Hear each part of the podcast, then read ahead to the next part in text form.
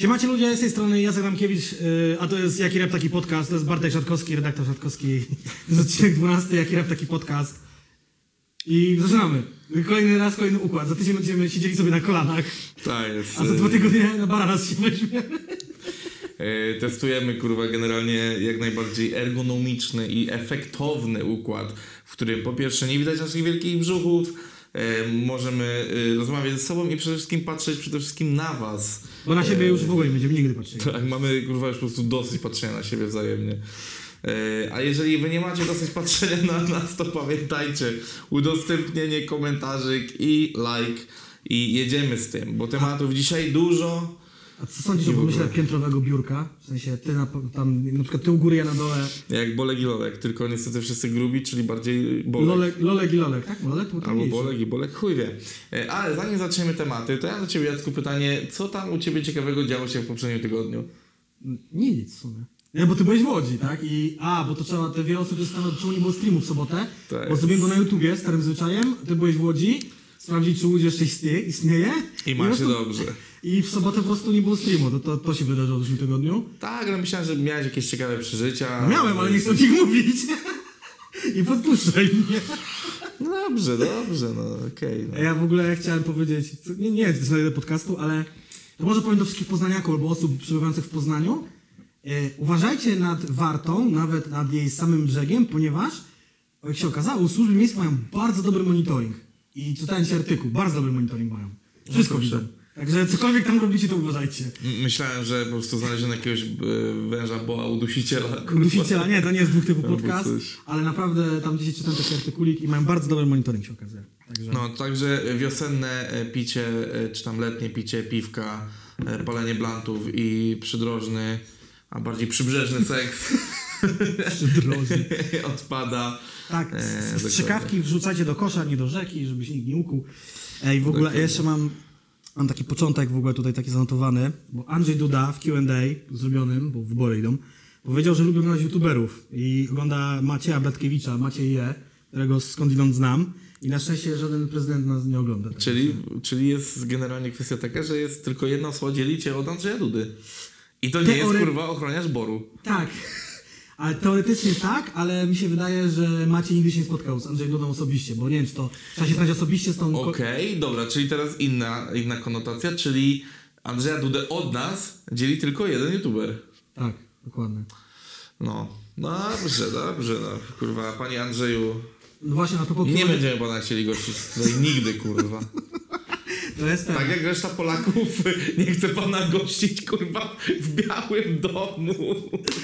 Czy w Białym Domu, Belwederze. No Biały Dom, Belweder, no wiesz co chodzi, Belweder to on jest... chyba jest taki w takim beżowym jasnym kolorze. Bejrzę? Dobrze, E, a temat też- numer jeden, czy jeszcze nie? Ostatnia kwestia. Dobrze. Pytali nas, kiedy my zrobimy Q&A. Myślę, że tak nie wiem, na 50 odcinek? Nie, w czwartym mówiliśmy, że w 25. Serio? Tak. Pamiętasz takie rzeczy? Tak. Ja w ogóle nie pamiętam. Bo ja montuję te rzeczy. A, no tak. No dobra, no Nie, to, po prostu ja mam Stark Glass, wiesz. tak. Nie, chciałem mieć taki wyświetlacz. No to jest 12 za 13 odcinków robimy Q&A. Jesteśmy najnudniejszymi osobami na świecie, to będzie wspaniałe Q&A. To, to Ja, Wiekopomne. ja generalnie twierdzę, że wręcz przeciwnie, jestem cholernie ciekawą osobą, kurwa. I mam mnóstwo Tak. różnych przeżyć, które niestety nie nadają się z reguły do opowiedzenia Tak, publicznie. dokładnie o to mi chodzi. Jakbyśmy mieli mówić o tym, co możemy mówić, no to tam, no, no poniedziałek... Ej, dobra, ale nie ma co, nie ma co marudzić, kurwa, bo już y, ro, rozbiegówka jest zbyt długa. A dzisiaj, temat. a dzisiaj trzeba nagrać ten odcinek i jeszcze zdążyć spotk- z, ze streamem. Bo dzisiaj jest? środa. Za 15.07. Fuck. Dobra. E, Wieczorem. Jeżeli wszyscy pamiętacie e, płytę Romantic Psycho, promował klip do utworu Jesień z refrenem Natalii Schroeder, Schroeder partnerki Kłeby. E, I coś się zadziało ostatnio z tym klipem, w sensie coś się od Janie Pawliło. Tak, pół klipu było czarne. On właściwie trwał chyba minutę 37, ta pierwotna wersja, i reszta była czarna, w tej chwili jest czarny tylko przez chwilę, z tego co pamiętam, i jest jakby druga część jego ujawniona. I trochę pogrzebałem w internecie, bo chciałem sprawdzić, jak to właściwie działa, i nie znalazłem jakiejś dokładnych odpowiedzi, ale ja jako zwykły użytkownik nie mogę takie rzeczy zrobić. Ja mogę sobie wyblurować, na przykład jeżeli przez przypadek pokażę swój dowód, albo czyjąś twarz, kto nie chce być w nagraniu, a na tym nagraniu się znalazł, albo adres domu, albo jakąś tam, nie wiem, jakiś dokument. Mogę sobie wyblurować fragment wideo, ba, mogę wyblurować sobie całe wideo, jak miałem taką zajawkę, ale nie mogę sobie zrobić ciemnego wideo. Mogę sobie No przyciąć... ale może to jest, było na przykład 15 efektów blura nałożonych na raz. Nie, nie, właśnie też myślałem, że może można tak blurować w taki chamski sposób typu nałożenie czarnej planszy. Okazało się, że nie. E, Myślę, że to jest opcja dostępna dużym kanałom, bo tutaj jest istotna rzecz. Tutaj nie nastąpiła y, wgranie nowego klipu tego samego, tylko że jego nowej wersji, tylko podmiana wideo. YouTube zwykłym użytkownikom nigdy nie pozwalał i nadal nie pozwala podmieniać wideo. Można je skrócić, mogę wyciąć fragment. Ale, ale taki precedens już był kiedyś, że ktoś zmienił na polskim YouTubie to. Na polskim? Na polskim.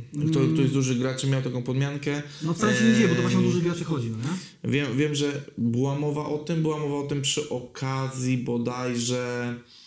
Mm, ta dyskusja wróciła, gdy, gdy okazało się, że w tym w pierwszym sezonie tych 13 powodów na Netflixie też wycięto scenę i zmieniono. No i wtedy nawiązała się dy- dyskusja o, że Netflix zmienił, no to jeszcze pewnie niedługo YouTube będzie chciał zmienić. I wtedy padło, że e, któryś z polskich graczy już coś takiego zrobił, więc. e, Więc jest to możliwe, mam wrażenie takie, nawet gdyby Quebo miał mniejszy kanał, no bo jakby wiemy, że jego kanał nie jest e, wyznacznikiem jego popularności, akurat w tym przypadku, nie?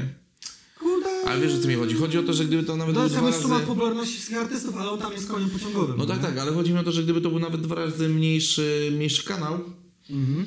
mm, to gdyby taki artysta popularny w Polsce wyszedł do polskiego oddziału Google'a o taką możliwość, To też bo nie wiemy, że dostał. technicznie ona istnieje, no to pewnie też by ją dostał. No nie? i to jest w ogóle ciekawostka, czy oni właśnie się bezpośrednio zwrócili do Google'a z takim zapytaniem, czy na przykład, no bo Quality domyślam się jako bardzo duży kanał może mieć swojego CMS-a, i sobie nawet zapisałem co to jest, skrót od angielskiego Content Management System, czyli system, system zarządzania treścią, żeby no, banować te pirackie kopie i tam takie inne pierdy, a ewentualnie są wpięci pod jakiś CMS polski, bo kiedyś, dawno, dawno temu, powiedzmy 10 lat temu, CMS-a można było dostać po prostu mając duży kanał na YouTubie. I dużo kanałów dostało. Większość polskich rapowych oficyn wydawniczych łamane przez wytwórnie, zależy jak to nazwie, ma takiego CMS-a. Na przykład wiem, że Spotyzo Records takiego, takowego ma, stepy takie mają, e, My Music takiego ma. I no, może Quality też jest wpięty w jakiegoś CMS-a i może tam w takim naprawdę turbo panelu jest dostęp do takiej możliwości. Jest to ciekawe. Ja dzisiaj y, googlowałem jeszcze sprawę tego, że mm, jeden z takich przypadków podmiany wideo to był klip Jay-Z i Kanye Westa Otis. Bo oni tam mieli Maybacha, którego pocięli. No, w ogóle tam czytałem kulisy tego klipu. Bardzo szybka akcja, tam 24 godziny albo 48 godzin. I sytuacja jest taka, że klip się kończy, ściemnienie i są nadal te napisy, że tam, no wiesz, wytwórnia, wszystkie prawa zastrzeżone, na, na coś tam, bla, bla, bla. A potem się pojawia taka plansza, e, samochód z klipu zostanie przekazany na cele charytatywne, wtedy była susza w Afryce, nie wiem, w którym roku wyszła ta płyta. Okej. Myślę, że to z 10 lat temu była, jak nie więcej. E, tylko ta plansza się pojawia w takim dziwnym miejscu i na samym końcu. I ona była dodana później, więc... A wideo nie zmieniło Okej. swojego adresu. Tylko też nie wiem, czy to nie było w w ogóle wrzucone na zasadzie tego Vevo, Vivo, Vivo, wiesz o co mi chodzi. Tam są w ogóle inne prawa. E, osobna historia jest taka, że e, dokładnie rok temu, bez siedmiu dni, pojawiła się informacja, że e, Universal Music Group podmienia klipy swoich artystów na YouTubie. Tak zwany remaster to się nazywa. Czyli biorą na przykład klip Gwen Stefani, dzisiaj sobie sprawdziłem, Hola Back Girl i z, tam wiesz, z jakości ziemniaka 240p, normalne No okej. 1080. No tak, no ale to, to nie, jakby to nie jest ingerencja w treść w ogóle, no nie? W sensie... Znaczy adres URL zostaje ten sam, klip się no, tylko, no, no, no. wiesz, robi lepszy. I tysiąc wideo mają podmienić i operacja ma się skończyć dopiero pod koniec tego roku. Czyli to jest naprawdę potężna, potężna rzecz. No ale rzecz ważna... ym, no, tyle, rzecz ważna. Tak, bo ostatnio też pisałem na swoim Facebooku, że y, odpaliłem sobie klip w aucie i on jest Widziałem. 240p. Ja pierdzielę. A w, tam, w roku, w którym kiedy ten klip wychodził, na bank już można było wrzucać klipy chyba w 720 co najmniej. A na pewno można było w 480 go wrzucić. To jest niebywałe. No, także prosto podmienić ten klip. No W dobra, e, myślę, że możemy przechodzić do następnego tematu, czyli No, widzicie, no, no, dzisiaj no. będziemy dzisiaj krótkie rzeczy. E, Oprócz tematu głównego. tak jest. To już wiecie E, jaki jest, bo w sumie napisy przynajmniej przeczytali, no nie? Tytuł, miniaturkę. Tajemniczy jesteśmy. E, mowa tutaj o reedycji płyty Ace'a. No i pytanie, czy e, jest w ogóle komuś ta reedycja w tym momencie potrzebna, czy nie jest potrzebna, czy jest ważna dla polskiej sceny, czy nie jest ważna. I ja powiem tak, fanem Ace'a wielkim nigdy nie byłem i uważam, że reedycja by się przydała, no bo wiadomo oczywiście ten aspekt, że Wiele osób może go teraz poznać, posłuchać, nabyć, kto nie mógł wtedy, kto był za młody wtedy i tak dalej. Rzecz w tym, że chyba ten taki hype na Ace'a był już jakiś czas temu, w sensie takim, że Gdzie jest Ace, to takie tak, rozkminianie. trochę, tak, trochę chyba za późno już na, na tą reedycję, ale jeżeli znajdą się fani, to uważam, że jest to bardziej potrzebna reedycja niż reedycja Scyzoryka. Na pewno, to na pewno, bo naprawdę scyzoryk to już ojeny, to jakieś turbo, turbo fanów Leroya musi, musi jakby interesować tam kolekcjonerów, a yy, no ja Ace'a prawdopodobnie kupię jak wyjdzie, bo tej płyty nie mam, a akcja jest taka, że mi się przypomniał cytat z Obi-Wana Kenobiego z Nowej Nadziei, że usłyszałem krzyk z tysiąca gardeł, potem ciszę, to tam ci resellerzy tak właśnie wydali ryja, nie, bo gdybyście nie wiedzieli o co chodzi, Ace do tej pory chodzi za niebotyczne sumy na tak zwanych serwisach, serwisach aukcyjnych, czy nawet y, takich y, ofertach sprzedażowych na grupkach na Facebooku. To są ceny typu, no ile sobie zażyczycie, 1000 zł, 700 zł, 1200 zł. Y, nie wiem nawet, czy gdybym miał pieniądze na rozrzucenie sobie ich, czy bym dał za płytę CD, bo to jeszcze używana prawdopodobnie. Więc fajnie, że wyjdzie ta reedycja. Jest to związane z 20. rocznicą ich, mm, jakby powstania, tak? Y, Czy, czy swoich urodzin, istnienia wytwórni T1 teraz, bo jako firma nie wiem, czy T1 teraz jeszcze istnieją, bo, no ale jakoś tą, bo oni wydali na pewno reedycję kilka lat temu na legalu Rycha PI oraz mixtape'u trzeciego DJ Adexa razem z Universalem, o ile pamięć nie myli. Ja taką reedycję zarówno teksta mixtape'u trójki, jak i na legalu mam. Także taka reedycja per se jest potrzebna, bo na przykład sobie kupiłem te płyty, ale to nie będzie hit sprzedażowy typu ojeny, no pewnie na Olisie się znajdzie, bo na Olisie jest tak mało płyt trzeba sprzedać, żeby się tam znaleźć, więc tam pójdzie im 100 sztuk, to tam będą mieli pierwszą 30, jak znam życia, bo i 20. Em, ale no mówię, to już jest tak kilkanaście lat za późno. To będzie ciekawostka dla kolekcjonerów, dla osób, które słuchały tego na Piracie, mogą sobie to kupić, ale no tam, wiesz, tam kokosów na tym nie będzie. E, Pytanie, czy za tym też pójdzie dodanie na streamingi? O, i to jest ciekawy temat. Mi się wydaje, że no, przydałoby się. Aczkolwiek to jest tak, bo skąd jest ta informacja w ogóle? Mm, Marcin Misztalski, syna Misztal, z portalu dustyroom.pl zrobił wywiad z, yy, czekajcie, z kim? Z właścicielem wytwórni T1, czyli Matko Bosko, nie zapisałem sobie imienia teraz, wyszedłem na debilu. Z, z jej właścicielem zrobił wywiad. Czekaj, T1 teraz miał Arkadiusz Deliś? Tak. Tak, bo Kamej był Kamej Records, więc Deliś był e, T1 teraz, tak. E, Też z Rychem miał przeboje różne, przez to na legalu nie ukazało się pod egidą Rycha, tylko właśnie z Uniwersalem. Może kiedyś się ukaże, zobaczymy, pożyjemy. No i tu jest cytat. Ace e, bardzo przeżył tę sprzedażową porażkę, nie stał się najlepszym raperem w Polsce i dotrzymał słowa, bo skończył z rapem. Chciałem zrobić znowienie płyty, ale nie odbierał ode mnie telefonów. Obecnie chyba zmienił zdanie i mogę z uśmiechem powiedzieć, że po długich rozmowach doszedłem do porozumienia z firmą reprezentującą Jacka i reedycja, gdzie jest Ace, ukaże się na 99% jesienią 2020. Chcę tylko powiedzieć, że tak zwana kalendarzowa jesień zaczyna się w połowie września, kończy się yy, gwiazdką, więc coś czuję, że ta płyta może się ukazać na gwiazdkę. Może w Wigilię i spełni wtedy inną przepowiednię. serca, nikogo to już nie obchodzi. Jak się ludziom teraz naraziłem właśnie, ale sorry, już naprawdę. Come on, dostaniecie Ace'a, kurwa, ile wy jeszcze chcecie od rzeczywistości. Dokładnie, dokładnie. Nie no, ja tak jak powiedziałem na początku, ja uważam, że fajnie, że się pojawi, bo przede wszystkim może pojawić się na streamingach i myślę, że jest mnóstwo, mnóstwo entuzjastów. Historyczna płyta będzie na swoim miejscu i pozwólmy jej, yy, nie wiem, zostawmy ten temat spokojnie. Tak, tak, w sensie wszyscy, wszyscy będą mogli już spełnić sobie to marzenie, że będą mogli ją zakupić i będą mogli ją legalnie, uporządkowanie sobie słuchać na streamingach, jeżeli przy okazji to się zadzieje. E, Yy, I tu- też y, no. z tego, co tutaj masz zapisane w notatkach, bo korzystam ze wspólnych, bardziej twoich, em, że to info pojawiło się na niuansie i Tak. zostało skasowane nagle. Tak, to jest ciekawe. Y, Info się pojawiło na niuansie, bo ja to widziałem tak. Najpierw widziałem tweeta Dawida Bartkowskiego na Twitterze, że będzie edycja Ace'a. Mówię, okej, on o tym pisze, więc ta informacja jest już albo jest nieoficjalna, albo jest y, półoficjalna, albo oficjalna. No to wrzuciłem na tak zwany bęben, jak desperę bym na łapie bęben to wrzuciłem w Google. No i wpisałem Ace reedycja, no i co mi na bębnie, czyli na Google mi wyskoczyło. E, Pierwszy link prowadzi mnie do Nuance'a, który wchodzę, a tam e, podana strona o adresie nie istnieje, błąd coś tam. I e, news tak samo szybko jak się pojawił, tak zniknął, ale potem właśnie znalazłem profil Dusty Room na, na Facebooku i tam ta informacja jest podana, więc nie mam bladego pojęcia, dlaczego Nuance to skasował, bo to nie był wyciek informacji, A nawet jeśli, to co, nie mieliby prawa tego publikować? To nie jest jakaś tajemnica, wręcz to robi dobrze reklamowo. Może, może, może nie, nie podali mi źródła cytatu. Może. I, I na przykład Dusty Room wtedy mogło się... Mogło doczepić. się no, doczepić, na, nie no widziałem artykułu na oczy, więc wam nie powiem. Inną ciekawostką jest to, że ten wywiad, z którego jest ten cytat, nie ukazał się jeszcze w sieci. I nie wiem, gdzie się ukaże, bo Mistral robi wywiady na przykład dla innych portali, na przykład tak jak Red Bull, ten Red Bull Music, więc czy to będzie na jego stronie, czy na Red Bull Music, powiemy wam w przyszłości, albo na jakimś streamie. Tak. Środy, soboty, 21, 22. Y, Dzisiaj na przykład będzie streamowane, także no, to chyba temat wyczerpaliśmy. No dobrze, no i w tamtym tygodniu rozmawialiśmy nieco o SBN Starter, więcej o hotelu Mafia, który pewnie raczej będziemy komentowali sobie em, już jak płyta wyjdzie, w sensie ukaże się Bo tak vlogi już są, utwory są. Tak, tak, tak. Zobaczymy, co się z tym jeszcze zadzieje, bo tam przeczułam, że to mogą być jeszcze jakieś może goście, może poprawki, może jakieś remiksy. No tak, no dlatego poczekamy do końca, więc wtedy mm, zamkniemy temat hotelu Mafia. Mhm. Przepraszam bardzo. Myślałem, że to wytniesz. Nie, nie będę tego wycinał chyba. Mm, a więc zamykamy temat. Znowu będą teorie spiskowe ziewaniu w Tak, podcaście. tak. Ale nie, to nie była teoria spiskowa.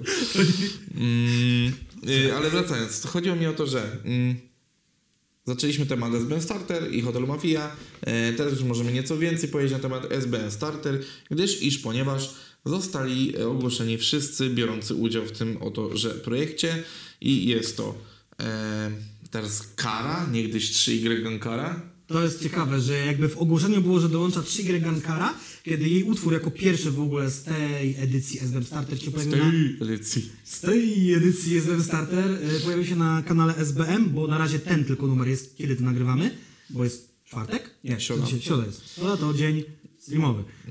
A nie, co wy myśleliście, zboczeńca jebane. Eee. Y, tylko jej numer jest. Tak, następnym artystą, który został ogłoszony jest Lubin. To jest bardzo ciekawe nadać sobie ksywkę. Ja Tak jak, tak jak yy, miejscowość. tak, W sensie ja, ja mam do ciebie niespodziankę, jak kończę wymieniać te ksywy, no nie? Bo No dobrze, dobrze. Banger alert. E, później był e, Retro, Albo retro. Może hajs e, Przemo, Szczyl, Ale nie mylić z przemem DBM, to jest inny przemo. Fukaj, Fonciak i Spezzazuri. I teraz patrz na to. Akcja, o której zapomniałem, a jak dzisiaj szukałem jakichś informacji o nowym starterze, to wyskoczyło mi coś takiego. Finał akcji w 2020 dołączy do SBM. Podczas festiwalu yy, różni uczestnicy mogli nagrywać, podejść do studia i nagrać zwrotkę na bicie lanka. Finalnie w mobilnym studiu swoje zwrotki rzuciło aż 100 potencjalnych kandydatów. Finalnie wybrano sześciu raperów, którzy dołączą do kolejnej edycji SBM Starter. O proszę. To się wydarzyło w tym roku, bo to chodziło o tegoroczną edycję Okej. SB I festiwalu. czemu nam to uciekło poprzednio? I teraz obczaj to. Do y, sieci wleciał także kawałek, w którym usłyszymy wszystkich młodych zawodników. Są to J.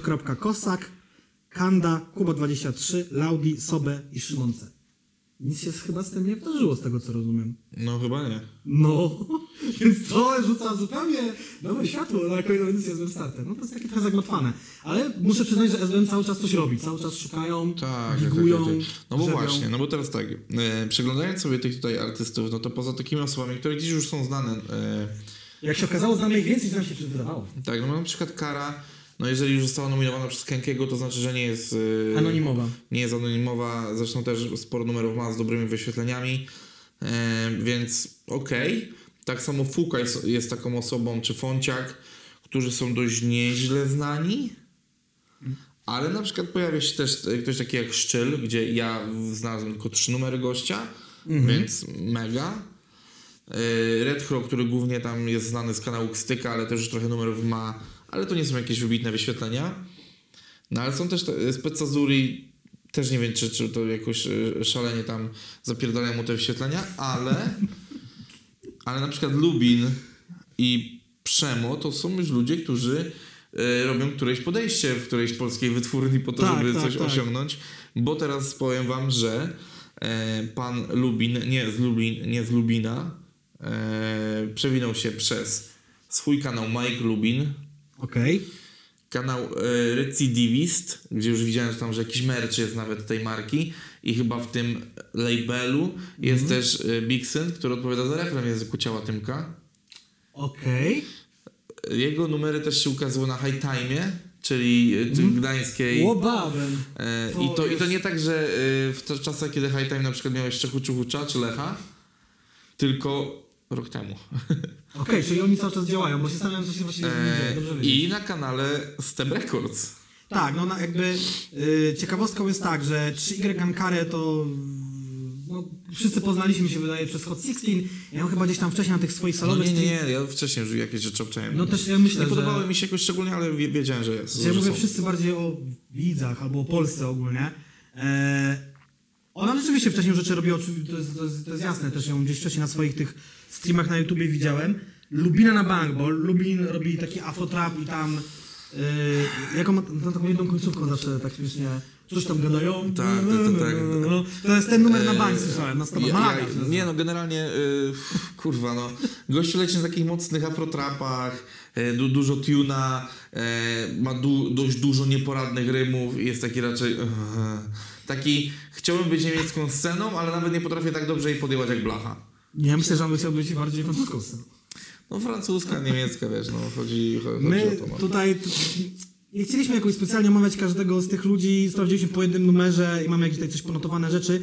Bardziej skoczyłem się, że na przykład Przema ja kojarzę, bo gdzieś tam się przewinąłem przez to Empire Music Studio, y, Empire Music Studio 100 lat temu i nawet byłem na planie kręcenia jego jednego klipu i, i rzeczywiście, ale to totalnie mi on zniknął na kilka lat i teraz się pojawił. Ma barwę głosu trochę podobną do Patera swoją drogą, no nie? Tak, nie, niezłe wynurzenie po czterech latach. Może coś tam robił, a ja tego nie wiedziałem. Y, Fukaj z kolei to Mata się nim jara i na tym streamie właśnie, do którego potem dołączył Solar, y, sprawdzał Fukaja i no jego na przykład numer owoce ma półtora miliona wyświetleń. No to Niecałe, tam milion trzysta. Milion trzysta. Więc głupio byłoby trochę tego gościa przegapić, więc może z czystej ciekawości warto go wziąć do takiej akcji. Znaczy nie, powiem ci, że ja A sobie, ma podobny do Maxa, ja sobie zapisałem, że, y, że w ogóle bardzo ciekawy typ, którym warto jest się pointeresować, bo widać w niego taką, tak dużo młodzieńczej, młodzieńczej zajawki, w ogóle ma dość duży potencjał też, bo on w taki, y, w taki dość niewymuszony sposób, trochę jak ja na grapowanie składa rymy. Mhm. A ma też troszeczkę takich naleciałości od taco, czyli to takie powolne nawijanie, mimo dynamicznego bitu, dość spokojny flow i tak dalej, więc tak, kurczę, je- jest, jest dość ciekawy. E, wy- Wynotowałem sobie, że ciekawym numerem od niego są papierosy i Chanel. Niestety e, brzmi to jak e, szlugi i kalafiory, jak taki f- szeroki follow-up do tego, ale generalnie, generalnie gdzieś mi tutaj, gdzieś mi tutaj zapadł, zapadł w ucho. Tako Hemingway nie jest raperem. To był statement? E, z, też fajnie się na jednym numerze zaprezentował ten retro. E, jest e, w utworze Zdrowie Pań, Zdrowie Panów. Taki truskulowy numer, no, nawet mi się podobał. Co ja sobie wynotowałem przy retro? Wynotowałem sobie, że brzmi klasycznie właśnie w utworze Zdrowie Pan, Zdrowie Panów. W ogóle to jest ciekawe, bo jak spojrzysz na przekrój tych ludzi, to oprócz Lubina, który jest afrotrapowym wariacikiem, z tego co ja tak mówię, po jednym kawałku każdego sprawdziłem, oprócz Gankary, którą wcześniej znałem i już ma numer na kanale SBM, to nie mam w ogóle wrażenia, że to jest bardzo taki klasyczny dobór ludzi, że tu nie ma jakichś tam... No nie, no nie, nie, nie, nie, nie, no właśnie są, no są, są, są. No, Spec Azury jest, brzmi jak skrzywanie rogady do El Skizo w jednym kawałku dla mnie. No nie, ale jeszcze zostając przy retro, Mhm. e, retro, nie retro. Mm, ma też spoko numer z Zetaną, Okej. gdzie Zetana robił beat i Zetana też e, śpiewał, więc jest fajnie, e, ale nie, podoba mi się, bo nie ma takiego jęczenia, nie ma takiego wiesz, cackania się ze sobą, które jest teraz modne wśród młodych raperów, więc super. A, no to tak, tak, tak. E, Kolejnym takim true schoolem jest e, Szczyl, Mhm. o którym wspomniałem, że tam kil- kilka numerów mi się dziś udało wyłapać, w tym 16 jego. Kurczę, no ciekawe jest to o tyle, że mm, Gość ma 20 lat, rapował tam. tak, Czy- tak, czy ale w opisie to widziałem, bardziej chodzi mi o to, że co do tego doboru, może to jest kwestia tego, że mm, SB przygotowuje się na to, o czym się mówi od wielu lat, że moda na True School wróci. Prędzej ja schudnę niż ma na trusku wróci. No ja się nad tym zastanawiam, bo wiesz, wiesz co może być, wie- wiesz jak najprawdopodobniej to może się skończyć po prostu, że trap e, i, i no, ogólnie te wszystkie takie aktualne zajawki staną się czymś w stylu hip-hopolo. W sensie, że powoli zacznie być już traktowane bardzo mocno jak hip-hopolo kiedyś, albo stanie się po prostu bardzo potężnym popem i automatycznie będzie oddolny ruch, nieco bardziej truskulowy i tak dalej, no nie? W sensie, że nie chodzi o to, że nagle y, ci aktualni raperzy zaczną robić true school, Tylko, że, że znowu będzie taka ta zamiana, wiesz, hop sił, zmiana dup, kurwa, no nie? Że, że po prostu gdy, gdy rap zaczął być za bardzo taki, wiesz, yy, imprezkowy, popowy i tak dalej. Amerykano, latino, Tak, tak, się, tak. coś tam. Y, czyli właśnie tak jak za czasów y, tam właśnie Donia, Libera i tak dalej, Mhm. to zacznie to iść, y, zacznie się robić frustracja wśród młodych, głodnych raperów, młodych, głodnych sukcesu raperów. Bo którzy- będzie też po kim cisnąć, Tak, będzie tak, wspólny tak, wróg. Tak. E, i, i, I zaczną Wróg, nawijać no, nieco bardziej, nieco bardziej true. Mhm. Prze- I później wiesz, tamci, czyli tak, znowu hip-hopolowcy przysłowiowi odejdą do lamusa, a truskulowcy jakby przejmą ich miejsce i tak, i tak, że tak powiem, wiesz, takie koło życia po prostu, no nie? Bo ja mam wrażenie, że, tak, że, że jest jakaś, że jest coś No. w tym takiego, że, że taka zmiana musi być, nie? Bo to tak samo było w innych gatunkach muzycznych, że e, dany, dany gatunek się mocno komercjalizował, no to rodził się ruch taki bardzo, bardzo korzenny, więc y, ludzie zaczynają tęsknić za tym takim właśnie byciem true, kurwa, no nie? To nie będzie taki stricte true school, jak już był, no nie? No nie, bo nie, Ale- może, to, ale- ale... to nie mogą być kwadratowe rymy No na tak, tak, ale wiesz, 90 ale- BPM, ale... Ale myślę, nie no, myślę, że wrócą takie, wiesz, że wróci zajawka na takie rapowanie jak, jak, jak, jak wcześniej troszeczkę, no nie? Tylko, że znowu ono będzie nieco bardziej przekminione, nieco bardziej melodyczne, jeszcze bardziej rozbudowane i tak dalej, no nie? W sensie, że zbierze to, co najlepszego z tej nowej szkoły i być może po prostu SBM chce wyprzedzić fakty i wybiera tych raperów, którzy mają nieco ciekawszy skill, nieco, nieco wiesz, lepszy flow, którzy będą bardziej elastyczni, którzy będą mogli odnaleźć się na przykład odnaleźć się w nowej rzeczywistości albo wykreować tą nową rzeczywistość. No to jest ciekawa teoria. Jest jakieś takie powiedzenie, że coś tam nie znosi pustki czy próżni, chciałem go użyć, albo kurwa, nie pamiętam, ale chodzi o to, że rzeczywiście, jeżeli wszyscy robią afro-trap i albo wszyscy robią new school, albo jakkolwiek to nazwiemy, no to ktoś musi robić ten, ten, tą muzykę klasyczną. Zobacz, że to jest nawet do, do, dobrze skminione już na samym początku y, przy wyborze, bo masz tych, którzy mogą odpalić teraz, Mhm. czyli właśnie takich kurwa ty z Petzazuri czy Lubina, Mhm. oraz tych, którzy mogą jakby, wiesz, iść oddolnie, no nie? Czyli, y, czyli tak naprawdę y, zabezpieczasz sobie dupę na dwie strony, tak na serio. Czyli Znaczy, masz artystów, którzy mogą ci budować już, aktu- y, znaczy bazować na aktualnych trendach Mhm. I zaraz obok tego artystów, którzy być może przejmą po nich pałeczkę później. No, tylko nie zapomniałem jednej rzeczy, bo mi się właśnie przypomniało, to nie wszystkie te osoby w ogóle będą cokolwiek wydawały w SBM, bo tam jakby jest No to tak, nagrywanie tych tak, numerów, tak. jest realny jako kurator i tam być może, nie wiem, dwie, trzy osoby przejdą dalej, bo szczerze mówiąc najbardziej, yy, jak to nazwać, yy, zaskakującym dla mnie wyborem jest Gankara, dlatego że doskonale wiemy, jakie jest podejście polskiego słuchacza w ogóle do kobiet w rapie. To jest ciężki kawałek chleba. Ona też ma taką mocną uliczną stylówkę, ma 20 lat, więc tam wiadomo, że to się może jeszcze wszystko zmienić. E, taki trochę nas takie, on ma taki trochę surowy, taki nieociosany styl jeszcze, no nie? I jak dalej z tym pójdą, no to jest ciekawe, no bo No, w końcu oczywiście. jest Lanek, który muzycznie może ciekawie ludzi tych poprowadzić, no nie? Dlatego mówię, dość fajnie, różnorodnie się za, zabezpieczyli i uważam, że poza właśnie Gankarą, Fukajem, Fonciakiem, który też jest, mm, też już coś tam, już coś tam zaznaczył w polskiej rapgrze, e, no to tak naprawdę no nie można zarzucić im tego, co można zawsze zarzucić młodym wilkom. Tu nie ma nikogo, kto promuje tą akcję. Ta akcja ewidentnie promuje zwłaszcza tych Tak, ludzi, jak, tak. jak Szczyla, który jest totalnie, wiesz, no ma no, nisza niszy, no nie? Uważam, że to jest bardziej niszowy wybór na pewno niż y, Młode Wilki. Tak, to, jest, to rzeczywiście jest tak, że, że to są ludzie, którzy, no... Być Mówię, może no. niektórzy po raz pierwszy pojawią na jakimś dużym kanale, okej. No Fukaj, Fukaj się tam, wiesz, no, F- Fukaj ma ten popularny numer, Retro bywał u Styka, no ale to też nie są jakieś No fenomenalne liczby, no nie? był na NL-u, ale No no... tak, ale na stepach no to też był, y, były wyświetlenia rzędu 100 tysięcy. Tak, zgadza się. No, Mhm. więc jakby wiesz, tutaj e, jeszcze sobie tylko sprawdzę Fonciaka, bo Fonciak też się przewinął tam przez NJ- NJL. Gościnnie miał jeden numer rzucony, bo tam coś jakaś płyta jego wychodziła. E, No i nagrał płytę, i nagrał płytę z Bokunem, no nie? Tak, Fonciak, jesteś, no. jesteś tu ekspertem od Bokuna. Nie, proszę mnie tak nie nazywać. E, Nie no, jeżeli chodzi o Fonciaka, no to Fonciak najpopularniejszy numer ma 52 tysiące, jego solowy, e, z Bokunem 82, więc no... Czyli mówimy tu o realnym podziemiu, a nie o ludziach, którzy mają podpisane kontrakty z wytwórniami i idą do akcji promuj mnie. No, mnie. też pojawił się na kanale Upojonych. Nie, no generalnie to i widzisz, no i to jest fajne podziemie, no kurczę. 20 tysięcy Ukstyka też widzę gdzieś tam się przewinął. E, Super. Uważam, że dobieranie tego typu ludzi jest fajniejsze niż ten, no ale dobrze wiemy, jaki cel ma jedna i druga akcja. Znaczy, niby cel obydwa mają ten sam, czyli promowanie młodych artystów, a jednak, y, znaczy na pozór, a tu jednak, wiesz, tu widać, że jest rzeczywiście grzebanie w podziemiu, no bo, a właśnie, No. e, CJ, tak, jest Tak, osobą, CJ jest która, osobą, która de, de, deprym, może nie deprymuje, tylko dobiera tych ludzi. Predestynuje. Predestynuje, tak, do, Kurwa, do do właśnie... akcji starter, ale jesteśmy mądrzy. Yy, to- to Znamy tylu, tylu sylabowe słowa. Ja pierdolę, a sam sobie piątkę zbiję.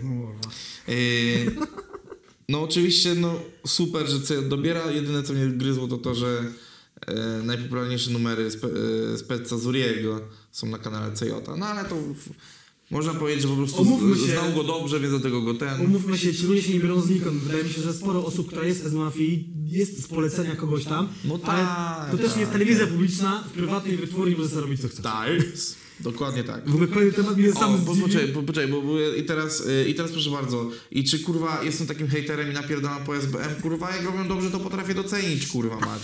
A jeżeli robią chujowo, to nie doceniam, no ja pierdolę, to jest krótka Bo piłka. Bartek czyta komentarze. Odnośnie komentarza, tak, bo ja czytam komentarze, bo są, są poważną, kurwa, yy, i, mnie wkurwiają takie, takie pierdolenie, że kurwa E, Bartek, pewnie zawodowo miałeś jakieś złe przetarcia, kurwa, z SBM, więc y, z natury jesteś negatywnie nastawiony. Z natury to mogą być negatywnie nastawione do wszystkich, kurwa równie dobrze mogą być nastawione pozytywnie do wszystkich. No ale pamiętajmy, że bardziej coś niż coś, nie? Kolejny temat jest tak dziwny, że sobie jedną linijkę tekstu sobie tylko przy nim zapisałem, bo jest bajera taka, słuchajcie, w związku z Hot 16 Challenge, które no wcześniej już skończyło. Tak, już? Tak, już. M- ten Morliny czy Berlinki już nagrały? E, No to ja wiem, że jest teraz już 49 koło i teraz już nagrywają takie kanały typu Mój warsztat albo Okej. e, Mój ogródek, e, tak? Ale zobacz, że Michał nie nagrał. A był nominowany? A nie wiem, pewnie był. No jak już wszyscy byli. A czy jak to wszyscy też. byli, to on też, no on ma przecież, ja pierdzielę, oni mają chyba milionowy ten główny kanał, tak? On ma, Mhm. plus jeszcze ten, ten jego vlog. Michu z czterech kółek, gdyby ktoś nie kapował, co nam chodzi. Miłośników czterech. Miłośników czterech kółek, dokładnie. E, I pojawił się też Hot 16 Challenge, słuchajcie, zip składu. Już jakiś czas temu oczywiście. Tak, no tam już kilka tygodni temu. Ktoś ich nominował, oni nagrali, co mnie zdziwiło. Nagrali to w bardzo specyficzny sposób i też taka realizacja tego nagrania była taka sobie, ale yy, pytanie się pojawia taka, skoro byli w stanie się zebrać i nagrać to, czy może się pojawić ich album i ewentualnie kto to kupi? Bo Zip Skład, musiałem to jeszcze raz sprawdzić dzisiaj, bo aż nie wierzyłem, wydali tylko jeden jedyny album 21 lat temu pod banderą RRX-u jako mm, chleb powszedni Zip Skład, tak? to- I od tego czasu wielokrotnie różni y, członkowie tej ekipy byli pytani, czy zip, zipy będą, czy zipy będą. E, Nie mylić z ziperą, bo to jest inny skład. I no tam coś, każdy twierdził, że no może kiedyś się zbierzemy. I tam pamiętam jak Jędker odwalił to swoje, to też to, nam yy, pojawiały się informacje, że on był usunięty z zip składu, tak? Czy cokolwiek. Mm, czy, ktoś, czy jakby album się ukazał, czy to miało sens i czy ktoś by to kupił? Bo ja się tak głęboko zastanawiam nad tym. Moim wraż- no też to jest ten, raczej byłaby taka akcja jak ta, jak ta edycja Ace'a, no tam kilkaset tysięcy może osób by to No kupiło. tak, no ale w sensie jakby... Koncertowo to nie może w ogóle zagrać, to jest tylko wydanie albumu dla wydania No, albumu. nie, no koncertowo to pewnie mogłoby zagrać, tylko byłoby cholernie drogie, bo każdy chciałby swoją pajdę za to. A biorąc pod uwagę, że tam jest kilka ładnych osób, zakładam, no nie wiem, rzucam teraz z pamięci, 6-7 osób, No tak, no i, Plus i, DJ? i nie wiem czy wiecie, ale y, granie koncertów na zasadzie grania płyty, jednej płyty od deski do deski raczej nie jest dobrym pomysłem. Y, Więc pewnie to byłby koncert na zasadzie takie, że gramy trochę z pierwszej płyty, trochę z tej nowej, która niedawno wyszła, plus nasze y, solowe plus kawałki. nasze solowe i jeszcze jeden musiał być hypemanem drugiego i tak dalej, no i tak no, byłoby to takie mocno mieszane. Nie, nie chcę znowu wychodzić na marudę, po prostu uważam, że płyta się w składu w 2020 roku nie jest po prostu nikomu potrzebna. Bo to jest tak, y, bo dla słuchaczy może się wydawać, tak, tak, niech wydadzą, to będzie fajny koncept, tylko dorośli ludzie biorą kalkulator i liczą, czy to jest w ogóle opłacalne, bo robienie muzyki to jest y, pewien rodzaj sztuki, czy to jest jakiś tam artyzm, nie chcę zbyt dużych słów używać, tylko na koniec końców to się musi spinać w kalkulatorze, bo jak nie, to po prostu ktoś zalicza w topę finansową. Jeżeli ktoś ma pieniądze, żeby robić sobie projekty przy, przynoszące zero zysków albo nawet minus, okej, może się bawić. Może robić sobie wystawy w galerii, nie wiem, murale malować, yy, whatever, co tam chce. Rzeźby, lepić garnki i malować je. Ale no jakby wydanie płyty już dzisiaj to naprawdę jest poważny biznes i to musiało być opłacalne, tym bardziej jak wchodzi w to tyle, tyle osób, no nie? Że to musiałoby No się składać. prze, przez ile osób trzeba by to było podzielić, kurwa, wszystko, no to naprawdę ona musiała być mega hitem sprzedażowym, żeby się finansował ten, a uwierzcie mi, że... Potem jeszcze tak, producenci, No wie, tak, pewnie wielu, tak, bo no. jeden by, no nie wiem, czy by sobie dobrali jednego producenta, czy wielu, Przy tylu osobach wyobrażasz sobie jednego producenta, to musiał być jakiś Uber, kurwa... geniusz. E, znaczy nie tyle, że geniusz, co bardzo mm, Elastyczny? To tego słowa szukasz? elastyczny i taki No Soul Dramatic mógłby to być, nie? Bo Albo zrobili, jakiś sermichu. No ale ja mam wrażenie, że Sermik już niestety jest troszeczkę producentem jednego rapera. Ale z Fosznikiem czasem coś zrobi. No nie, no ale tak wiesz o co mi chodzi, że to tak jest, że to już jest zbyt duża synergia, no nie? To jest trochę tak jak, że no Mateo też fajnie robił z różnymi innymi ludźmi, ale jednak Z górą zawsze najlepiej. z góry ale zawsze gdzieś tam ta, ta synergia była najmocniejsza, mimo, mimo też świetnej płyty Stede, no ale wiesz, Jednej płyty wtedy. tak, To ciekawe. tak, tak, tak. tak. Yy, no i co? No chyba temat można, można zamknąć. Znaczy tak, no nie będziemy się nad tym rozwodzili, żeby nie było znowu, że się pastwimy nad tym i, i że nie szanujemy starych raperów. Oczywiście, że szanujemy Jak wyjdzie, to sprawdzimy, ale my nie widzimy w tym... Tak, yy, chodzi o to, że no, dla każdego to musi być interes, a pewnie O, ten tak. interes, y, to, to nie będzie w interesie nikogo, a Pastwił. Ro- Widzę robienie- taki, taki nagłówek w fakcie. Pastwił się nad starym raperem. Bił go krakowską suchą. ja pierdolę. I trzy okedy w nocy, bo nie mógł spać. I, i, tyle, I tyle kurwa powagi z tym wszystkim, no. No. Ale przechodzimy do rzeczy równie interaktywnej, Ale jak może- dziwne pomysły Jacka Adamkiewicza. Możecie na, napisać w wiesz. komentarzach, co o tym sądzicie. Nad każdy temat, tak naprawdę. A tak, właśnie. O zip składzie piszcie, bo może jesteście... może Znaczy, macie jakiś pomysł. y, ja też bym chciał, żebyście dali znać y, przede wszystkim, czy was by jarała płyta zip składu, to jest pierwsza rzecz. Mhm. Druga, na kogo z SBN Starter wystawiacie z tej całej ekipy, która się pojawiła.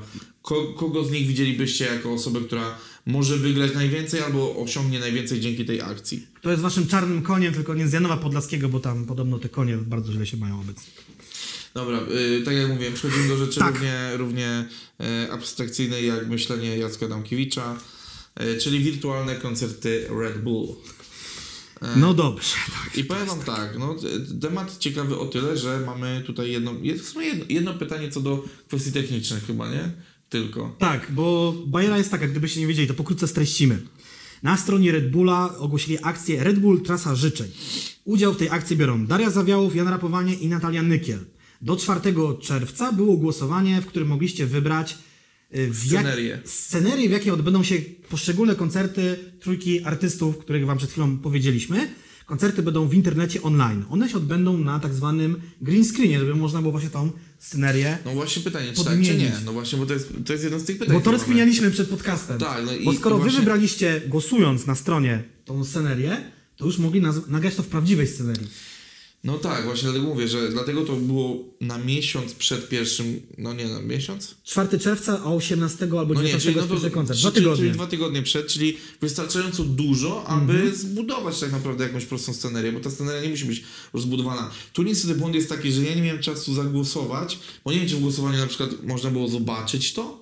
Wizualizację, no nie? Pewnie, No, pewnie jakąś No tak. właśnie, no i to jest to pytanie, bo no i widzicie, tutaj niestety, niestety wychodzi My tak to... czytaliśmy ten opis, bo to wiecie, jest takie marketingowe gadanko, no nie? Które my tak zawsze filtrujemy przez nasze y, mózgi lepiej lub gorzej.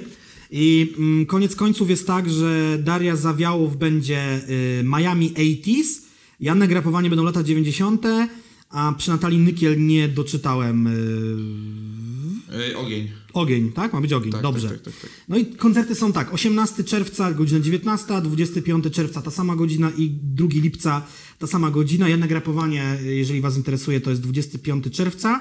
Yy, Koncerty będzie można sprawdzać na stronie facebookowej Red Bulla oraz na stronach poszczególnych artystów, czy też ich wydarzeniach. Yy, Tylko tam jest taka bajera uwzględniona, że w trakcie koncertu będziemy mogli głosować na utwory, które nam się Właśnie. najbardziej podobają. Znaczy, to jest pytanie, czy w trakcie koncertu, czy tego Q&A, które poprzedza koncert? Tak, bo każdy koncert jest poprzedzony Q&A. Mhm. Przynajmniej ten y, Darii Zawiałów miał być poprze- ma być poprzedzony, więc zakładamy, że w przypadku Janka Rapowania może być podobnie. I teraz tak, skoro my możemy głosować na konkretne wykonanie konkretnych utworów, to my z Bartkiem zakładamy, że te koncerty będą nagrane wcześniej, w przygotowanych studyjnych warunkach i to będzie w jakiś sposób interaktywne. Będzie można coś przełączyć sobie, czy jakby playlistę zmienić. No, zastanawiamy się, O musimy właśnie, to to, obejrzeć. to, to jest dużo pytań, bo właśnie warto jest to zobaczyć. Tu jakby chyba tak naprawdę zajawiamy temat, a myślę, że po koncertach Darii i Za ty- Janka... Za tydzień będziemy po innym koncercie online, o którym za chwilę Wam powiemy, czyli za dwa tygodnie będziemy w stanie Wam powiedzieć, jak wyglądał koncert Darii Zawiałów. Musimy sobie zapisać w kalendarzu, żeby Tak, go tak obejrzeć. e, ko- koniecznie, ko- koniecznie będzie to trzeba zrobić, ja tylko jeszcze zerknę sobie jeszcze raz. A dlaczego o tym mówimy? E, No to jest... 18 czerwca Tak, zgadza się, to spion, to jest czwartek. Czyli dzień podcastu. Święty święcić. Tak. Kurczę, szkoda, że czwartek, bo gdyby to była sobota... Środa albo sobota, to, to byśmy byśmy to to... sprawdzili na, na, na- tym, na, na streamie. Twitchu. Dokładnie, w sensie, nie wiem czy by nam przepuścił... Yy, Twitch. Twitch. Bo się zmieniły zasady nie, nie, ja streamowania nie, o, muzyki. nie, nie, ja nie mówię, że czy przypuścił Twitch, tylko czy mm, strona Red Bulla nie ma blokady, wiesz, do restreamu. Jak ona się nazywa? To to samo co ma Netflix, że nie możesz streamować Netflixa. Tak, tak, tak. tak, tak. DRM, blokada DRM, to samo co miało gry komputerowe. Yy, słuchajcie, ale z kolei, bo dlaczego w ogóle mówimy o tych koncertach online? No bo jakby nie było tak. Z jednej strony są w tej chwili koncerty dozwolone do 150 osób. Coś ma się w tej kwestii zmienić, ale mamy stałą liczbę zachorowań w Polsce, wręcz powiedziałbym z tendencją rosnącą. Z drugiej No strony. nie, no ale no. Z drugiej strony są koncerty online, y, odbywają się one różnie, darmowe, niedarmowe, no głównie darmowe. E, chociaż na przykład Eventim, z tego co widziałem, organizuje koncerty biletowane, tak? Bo dostałem taki newsletter. Y, I, a z trzeciej strony są artyści, którzy nie grają i teraz jest taka akcja OK, czyli jako, to jest skrót od czego? Otwieramy koncerty, tak? Tak, Ta tak, akcja, tak, która tak, jest jakby przewija się przez Instagrama różnych artystów, różnych agencji koncertowych, No różnych tak, no firm. to jest, to jest ten powrót, tak naprawdę ta akcja jest odpowiedzią na to, o czym mówiliśmy już wiele razy i tak naprawdę w pierwszym podcaście również, czyli... Do którego zachęcamy do obejrzenia. e, Czyli tak naprawdę o tym, że no ta branża jest traktowana po macoszemu, no nie, tak naprawdę, bo my jesteśmy zebrani jako branża razem z branżą turystyczną, e, z branżą... mm, Sportową też? Nie, nie, nie, że, że turystyczna, że eventy firmowe, wycieczki y, po całym świecie i tak dalej. To wszystko jest, to wszystko jest zebrane razem jako wy, wypoczynek, wypoczynek i rozrywka, tak to się nazywa. Aha, okej. I okazuje się, że wypoczynek i rozrywka to jest 15% całego PKB. A tylko koncerty to 3,5%. No, także jakby, no to nie jest mało, w sensie Nie. naprawdę zatrudniamy dużo ludzi, a co się okazuje, tutaj ciekawostkę porzucił Bartosz, Mhm. em, że... Czyli ty. Nie żartuję. Bartosz.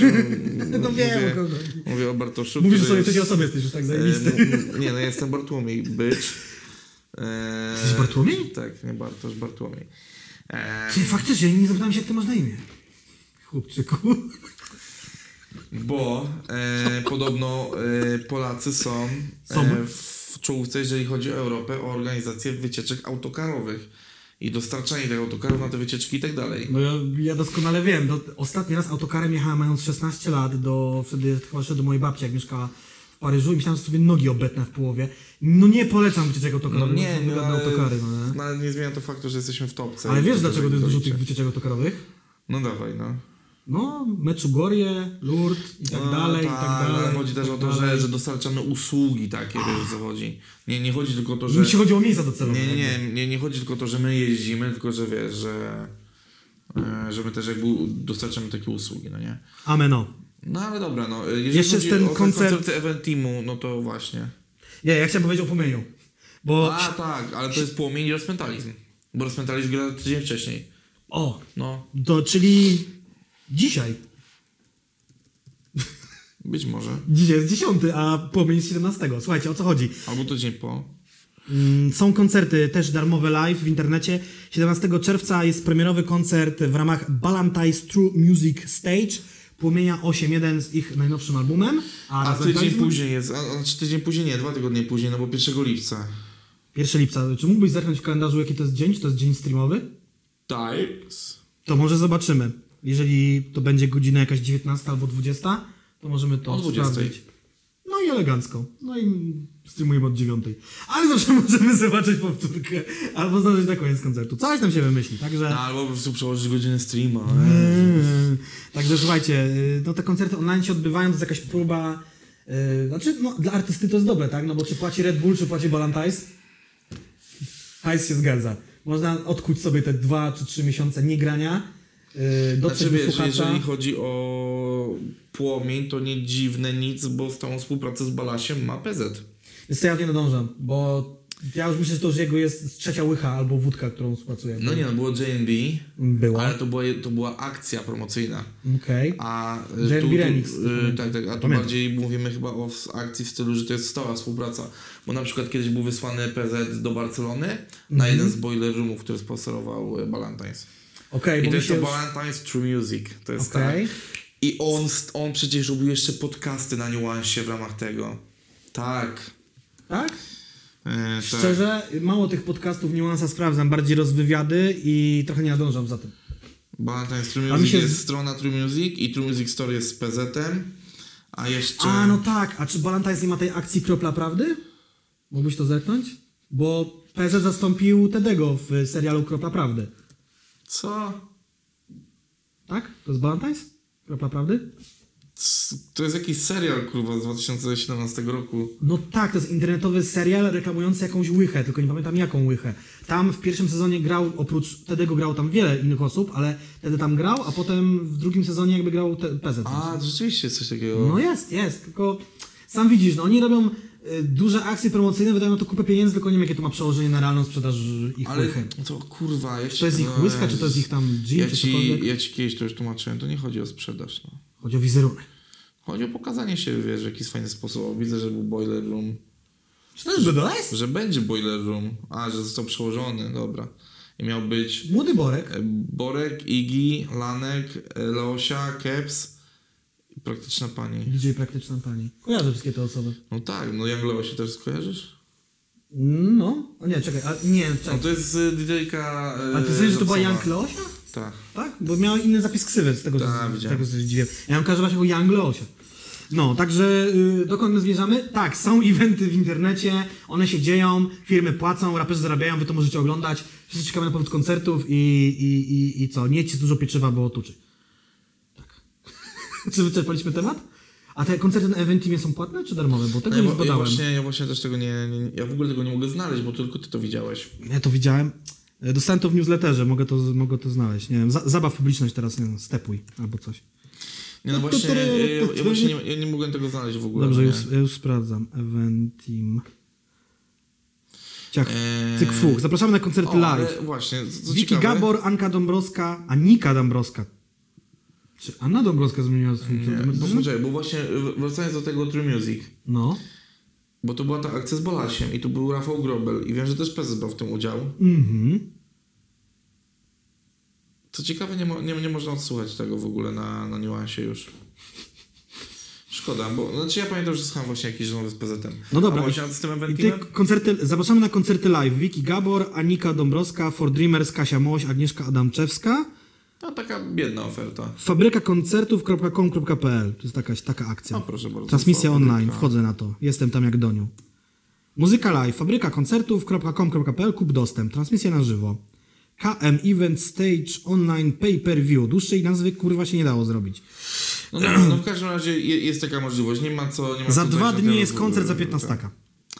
No, Każdy orze jak może. Raz lepiej, raz gorzej. powiem tak, no oferta biedna, więc mm, Obejrzyjcie sobie PZ z Balantajsem, z Tak. Omarem za darmo. myślę, że z racji, że to będzie balaś i że to jest związane z Boiler Room, to mam wrażenie, że to może być naprawdę bardzo fajnie, fajnie przedstawione. Jeżeli ktoś widział warszawski Boiler Room, gdzie na przykład e, PZ razem z Oskarem rapowali nawzajem swoje kawałki i byli wzajem swoimi hypemenami, rozpierdol. kurwa, Nie widziałem, nie widziałem, ale No, ciekawe, polecam, ciekawe. polecam w chuj, polecam w chuj. Ja chciałem tylko zatizować, że jest nowa świecka tradycja w podcaście i muszę powiedzieć na koniec, żebym o niej tylko nie zapomniał. Jeszcze Kłębo ma milion na Instagramie, tak propos jeszcze Kłęby na początku tam mówiliśmy. Jako pierwszy raper ma milion. Potem my, zaraz jesteśmy. Dobra. Mm, przechodzimy teraz. Y, po raz kolejny pojawia się. A nie, o tym już mówiliśmy przecież, to nie. Przepraszam. Nie, bardzo. nie mówiliśmy właśnie o tym. Ja ci... Ostatnio ci mówiłem, że o tym nie mówiliśmy. A, dobra, okej. Przepraszam. Dobra, yy, przystary pewnie teraz poszły. Słuchajcie, yy, omówiliśmy o Def Jamie, mówiliśmy o tym, że pojawiają się uzupełnienia pewnych płyt w internecie, na Spotify, na Tidalu i tak dalej. Między innymi pojawiła się płyta Parias, razem nawet z singlem, takim jednym specjalnym, którego nazwy nie pamiętam. Yy, coś, Miasto Zapłonie? Dobrze tytuł? Tak, nie wiem, Tak, kojarzę? tak, tak, tak, tak. I słuchajcie, po, będą reedycje płyt, trzech płyt konkretnie. Molesta, Nigdy nie mów nigdy, Molesta i Kumpla i płytę Parias. Tym razem pod egidą e, Def Jam Polska, czyli Universal Music Polska robi reedycję płyt e, dwóch Molesty, tych e, ostatnich tak naprawdę wydanych, ich studyjnych płyt oraz e, płyty Parias. E, Pewnie nakład tej płyty się wyczerpał, bo one oczywiście były wznawiane. E, Parias też był wznawiany wcześniej, więc nie tłumaczcie nam, że te płyty były wznawiane. My o tym wiemy, ale te nakłady w pewnym momencie się kończą i teraz jako, że Włodek jest pod egidą już Def Jamu, y, to pewnie tam coś się z nimi dogadał i będą reedycje. I jeżeli wi- widzieliście e, konsternację na mojej twarzy, to tylko i wyłącznie dlatego, To że jest inna okładka. spojrzałem sobie właśnie na okładkę To jest Pariasu. okładka reedycji. Tak. A, okej, czyli nie, Nie ma czyli, tej czyli już nie ma fajnej. tej fajnej. Nie, nie, nie. Mm. To trzeba było Czyli, czyli, jednak, tak, czyli, czyli jednak e, bardzo się cieszę z tego, że posiadam ją. Też mam oryginał. Pierwsze wydanie. Byłem tam, robiłem to. Dobra, zostając gdzieś przy Płytach. mm, I Pariasie. i Pariasie. To Eldo i premiera jego nowej płyty. W końcu znamy datę premiery tej płyty, bo wiecie, najpierw ona miała się ukazać w lutym tego roku, jakieś były przesunięcia, potem była pandemia, umarło jakieś 100 tysięcy ludzi albo Potem, więcej. e, potem My Music udawało, że e, nigdy Eldo w My Music nie był i że przychodzi do Stopro Rap. No, jakoś tak to wygląda. I słuchajcie, płyta o nazwie Alfa ukaże się 9 listopada tego roku. Taka padła data od Eldo. W ogóle w dosyć tak, ciekawym miejscu, bo na Twitterze. Twitterze. A co ciekawe, Eldo robi teraz sobie streamy o północy w piątki. Nie wiem, czy w każdy piątek, ale robi streamy. O proszę, nie widziałem tego. Można tam do niego wpaść. Ostatni jego krążek, gdyby kogoś to interesowało, w sensie, gdyby ktoś chciał sobie przypomnieć, kiedy ostatni raz była jego płyta wydana, to był krążek Psi 9 grudnia 2016, więc mamy prawie 4 lata. Takie prawie wychodzą. No. Zastanowicie się pewnie, czemu Alfa, a nie Omega, bo miała, bo płyta, trzecia płyta kończąca jakby karierę Eldo to właśnie miała być Omega, czy miało być Chi, Chi, Psi i Omega. I Omega. Y, ja w ogóle tu mam już w ogóle ultra ciekawostkę. Ja zrobiłem kiedyś wywiad z Eldo, bodajże przy płycie Chi. Światło miasta. Tak, w ogóle przy człowieku, który układa alfabet. Przy okazji płyty Chi, który się nigdy nie ukazał. Robiłem go jeszcze w ramach poznańskiego rapu. Robiliśmy go w hotelu, Eldo wstał trochę lewą nogą. Wywiad był dosyć, mógł być mocnym bangerem, gdyby się ukazał. No ale no, Autoryzacja nie poszła. nie poszła, wiesz jak jest. o, miałem kilka takich wywiadów, które byłyby ultra bangerami. Kiedyś zrobiłem wywiad, a zresztą nieważne. Dobra, i teraz ym, tutaj jest taka informacja, że raper wydając Chi sugerował, że przed nim jeszcze będą, że przed nim zostały trzy płyty i że tym właśnie Omegą miał y, kończyć, a wydaje Alfę, bo stwierdził, że jednak y, dalej będzie kontynuował swoją y, działalność i nie przychodzi na rapową emeryturę. Cytuję tutaj CGM, gdyby ktoś miał wątpliwości.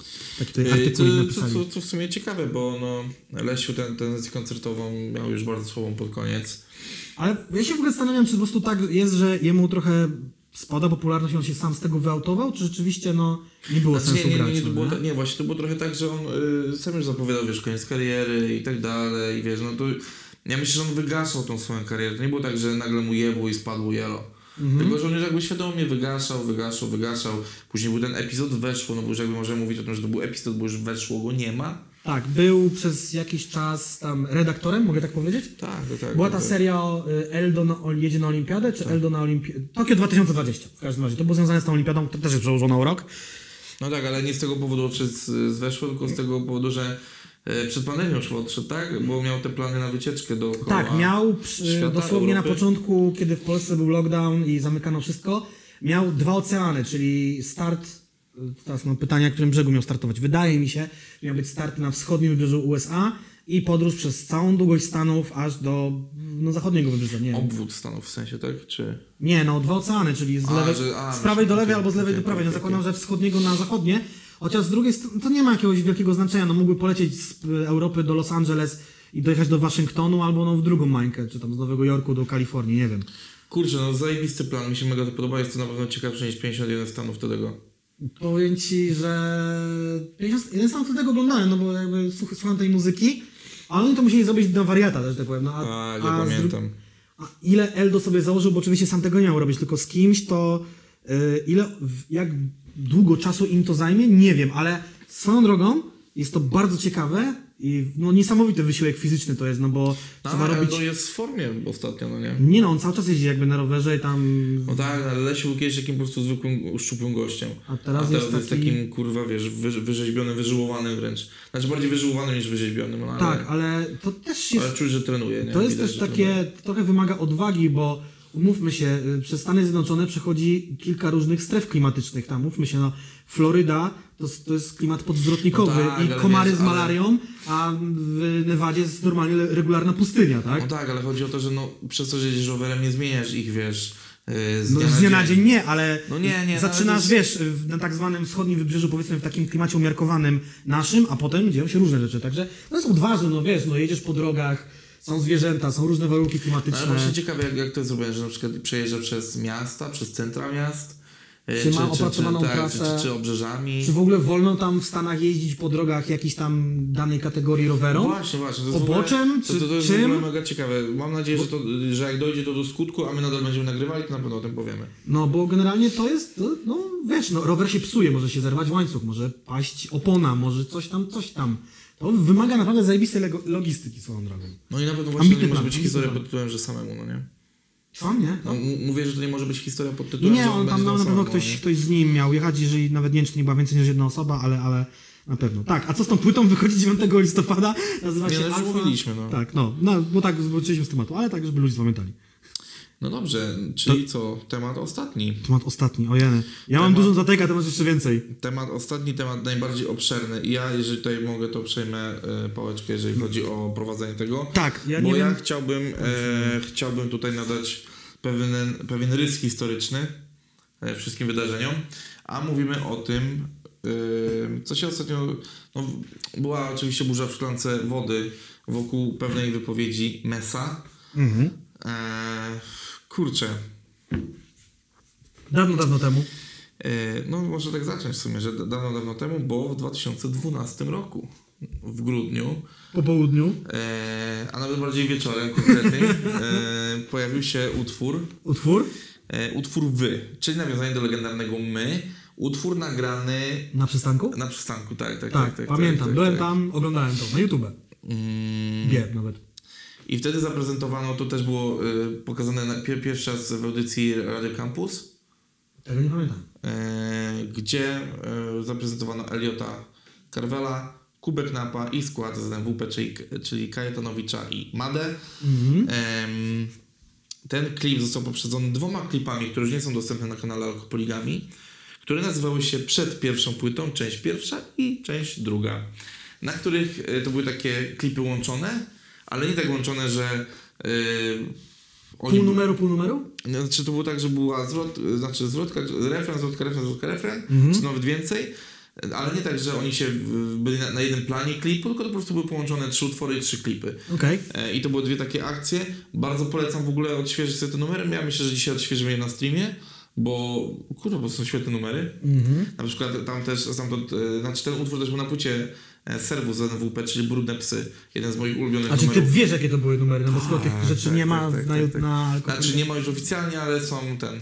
Bo przygotowując się znalazłem je na YouTubie. Są na, jako, jako jakiś reupload po prostu. Nie? To ciekawe, to ciekawe, no. Y, Mają po 60 tysięcy wyświetleń, więc spoko. Em, I tam pokazywali naprawdę swoje skille, tam można było usłyszeć pierwsze jakieś tam e, slow flow, kubek napa i tak dalej. No powiem, powiem Ci, że jak dzisiaj sobie to słuchałem, to naprawdę dla mnie to była mega przyjemna retrospekcja, jak się przygotowywałem. Mhm. No i teraz tak, y, kto, co i ile, czego w Alkopoligami wydał? Bo ZMWP wydali y, na początku, przed dołączeniem, wydali Serwus, Mhm. płytę, którą w ogóle posiadam z tego pierwszego, pierwszego, pierwszego rzutu. Serwus to był z tym czerwonym Fiatem? Duży, czerwony duży Fiat, Tak, w czarna kosmosie, okładka. no, no, no, no. no. Bo to była edycja z czarno-białym. E, I akcja była taka, że dostałem tą płytę e, 24 grudnia, w Wigilię, Mhm. bo zamówiłem ją zaraz e, 5 grudnia, jak tylko zobaczyłem, że o Jezus, istnieje coś takiego jak ZWP i usłyszałem utwór Brudne Psy, to mówię, kurwa, muszę mieć. Mhm. I urocza rzecz, już kiedyś mówiłem o tym chyba Madzie, em, jak jeszcze mieliśmy lepszy kontakt, że dostałem taką zwykłą karteczkę, taki yy, żół, żółtą karteczkę taką do, z klejem, wiesz co chodzi? No, no. Taką biurową, no gdzieś tutaj No leży. tak, no taki... No. E, z napisem dziękujemy Ci za wsparcie naszej działalności e, Bartku i Mhm. podpis ten. I to chodzi- my się nie znaliśmy w ogóle. Mhm. E, po prostu podobno każdemu dodawali przy, przy tym pierwszym rzucie takie karteczki od siebie. no to jest mega spoko. Ja No. wiem, że jakiś czas później dostałem od Emila G jakąś płytę, nie wiem czy to była Knapa czy kogoś płyta i też tam był chyba ten patent z tą karteczką nadal jest tam chyba zachowany, no nie? No więc y, później już oficjalnie, ale w ogóle dopiero 3 lata później. Znaczy Osiedlo- mo, może nie całe 3 lata później. W Osiedlowe linie 15 lotnicze? Nie. wydali płytę Bejbo. A, no tak, już była płyta Bejbo. I płyta Bejbo jest świetna. Do, w ogóle do osiedlowych linii lotniczych przejdziemy, bo to jest arcyważny aspekt w całej dyskusji, ale nie wyprzedzajmy faktów. faktów. Bo, bo nie wyprzedzajmy. E, później y, wypisałem sobie rzeczy, które wydał Knap. E, Znaczy, ja, ja mam Knap- ciekawe wynotowane to, co po się działo, więc to mam akurat dobrze. E, I Knap w 13, czyli jakiś tam niecały rok, no bo, bo oczywiście to trochę ciężko się operuje, że rok po czymś, skoro mówimy o tym, że oni dołączyli na koniec 2012. Mhm.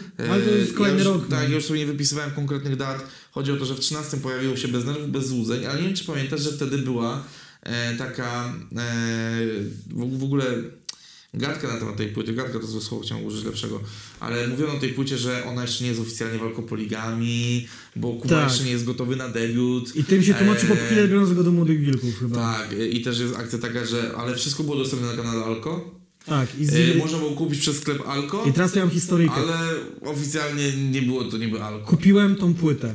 Ona Też do mam, mnie też przyszła. I listonosz na moim byłym osiedlu, idiota jebany, nie zostawił mi awizo. A płyta się nie mieściła do skrzynki. Płyta czekała dwa tygodnie na poczcie, wróciła do nich i tej płyty nie mam.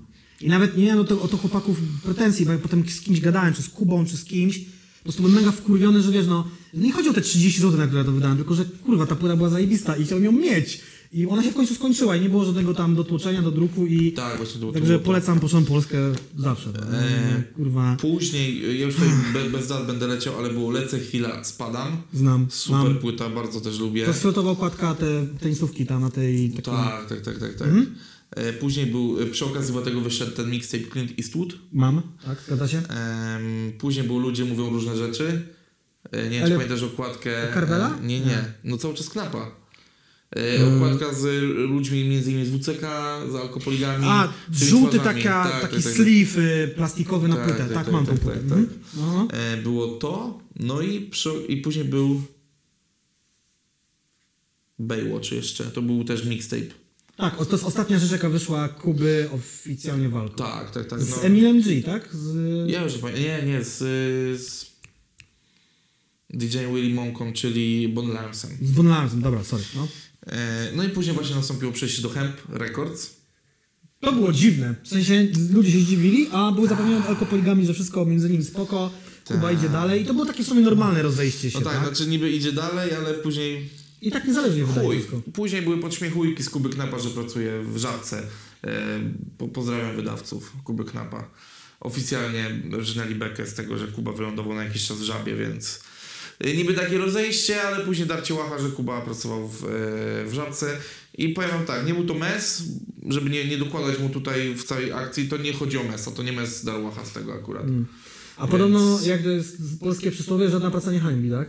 Poza To społeczną. lepiej, lepiej żulić pieniądze, y, czy pracować? No dobra, no i sz- szybko rzeczy, które e, Kuba wydał po, czyli było najlepsze wyjście w Hem Record, później był Knurion yy, z tą taką, z tym logiem Tipi Knapa, tym takim trójkącikiem, który przypomina tak naprawdę pokazuje, oko, wiesz, oko... Ja mam po prostu wynotowane, że wydał 6 płyt między 2018 a 2020 No tak, no rokiem. później był ten sielankowy Survival z okolicznym elementem jako w Pierpol, e, Flywise e, jako już wydawane przez WCK, później Dama Radę z Unda Dase jako Unda Knap, wydawane przez Undę, e, koniec końców wydawane przez WCK. Znaczy Mhm. ja się mogę e, mylić, bo mogą jakaś płyta umknąć, to może być nawet 7 płyt. E, Na rejonie na patencie e, wydawane przez na rejonie Records, więc w ogóle kurwa. jest wszystko self-made, no nie? Tak, tak, Kuchnia Polska, Fundament, WCK. Po prostu chodzi mi o to, że Kuba Tak, Knap tak, przez tak. ostatnie dwa lata wydał więcej płyt niż, niż chyba ktokolwiek w Polsce. Nie, może Solpit jako producent mógł wydać więcej. No tak, no, ale chodzi o to, że no Kuba napierdala i Kuba.